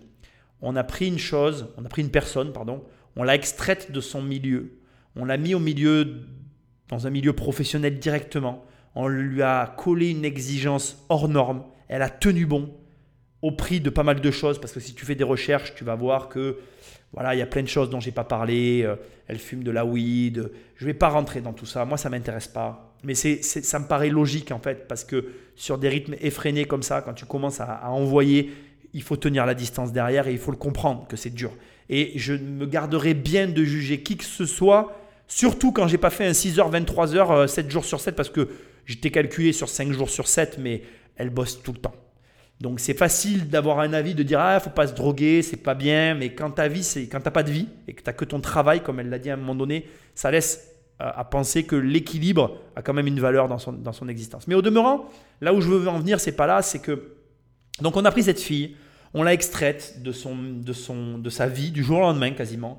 On, l'a, on, la, lui a, on lui a donné un train de vie, un rythme de vie effréné. On l'a poussée, elle a explosé, elle a tout eu ce que tout le monde pourrait dire qu'il rêve en fait. Et au bout du compte, elle a eu plein de tribulations, des bonnes, des moins bonnes. Et au bout du compte, il, en vient une question, moi, qui reste en suspens au bout de tout ça. C'est une bosseuse, elle a bien compris certaines choses, elle reproduit ce qui marche. Je pense que tu as tout compris à ce stade. Il y a un truc, moi, qui, qui reste en suspens, c'est, tu as des enfants, j'ai des enfants. Est-ce que tu crois que de les gâter, de les pourrir, ça leur donne cette niaque? Est-ce que tu penses réellement qu'une fille comme Rihanna, élevée dans une famille new-yorkaise, avec tout le confort, tout, tout, tout, tout ce que tu peux imaginer, elle aurait la même volonté Est-ce que tu penses que réellement, de donner tout ce qu'on donne à nos enfants, ça leur donne les armes pour après attaquer la vie? Moi, j'ai l'impression que ça fait surtout déblaser. Et j'ai surtout la sensation, plus je fais ces analyses, plus je me rends compte que ce sont ceux qui ont eu le moins qui en veulent le plus. Et je pense que réfléchis bien, en fait, à ce que tu fais. Réfléchis bien aux questions d'héritage. Renseigne-toi sur Rihanna, les comportements de son père. J'ai pas abordé tous ces sujets parce que c'est pas beau. Son père profite de sa fille au travers de procès pour lui soutirer de l'argent. C'est sale. Mais est-ce que sa force de caractère, elle ne viendrait pas de là? Est-ce que la volonté que tu vas avoir d'avancer dans la vie, elle n'est pas proportionnelle au déboire, à la difficulté que tu rencontres dans le quotidien? Je ne sais pas en fait, hein, je n'ai pas la réponse. Mais quand je vois le parcours de Rihanna, je m'interroge en fait. Et je suis admiratif, vraiment. Parce que cette fille, c'est une bosseuse, elle, elle a l'air saine, même si après on n'est pas d'accord avec ses tenues, on n'est pas d'accord avec plein de choses, on a le droit. Tu peux pas remettre en cause sur un parcours comme ça le travail, la masse de travail, de remise en question. Est-ce que tu mesures la remise en question qu'il y a derrière un processus entrepreneurial comme celui-là? Personnellement, je ne pense pas que tu le mesures. C'est impossible. Pourquoi? Ben, tout simplement parce qu'à des niveaux comme ça, chaque sortie d'album, c'est une pression énorme. Chaque sortie d'une collection, c'est une pression énorme. Et quand Fenty Luxe ne marche pas, je pense que c'est presque une libération pour elle parce que peut-être qu'elle va prendre à nouveau un virage inattendu, et je lui souhaite, qui m'amènera à faire une deuxième partie de cette analyse tout autant hallucinante. En tout cas, rien n'est dû au hasard. Elle a eu de la chance à des moments parce qu'elle était là au bon endroit au bon moment, mais elle avait dans son escarcelle, elle avait en amont tellement travaillé que finalement elle a récolté le fruit de son labeur et qu'après les circonstances se sont alignées pour lui donner finalement ce qu'elle méritait. Je suis très heureux d'avoir fait encore cette émission avec toi. Je te remercie de m'avoir soumis l'analyse de Rihanna. Merci d'être toujours aussi présent. Pense à me laisser des notes et des étoiles là où tu écoutes cette émission. Si tu veux télécharger mon livre, va sur immobiliercompagnie.com dans l'onglet livre. Sinon, tu vas dans l'onglet formation et tu cliques sur la formation et on travaille ensemble. Et sinon, moi je te dis à très bientôt dans une prochaine émission. Salut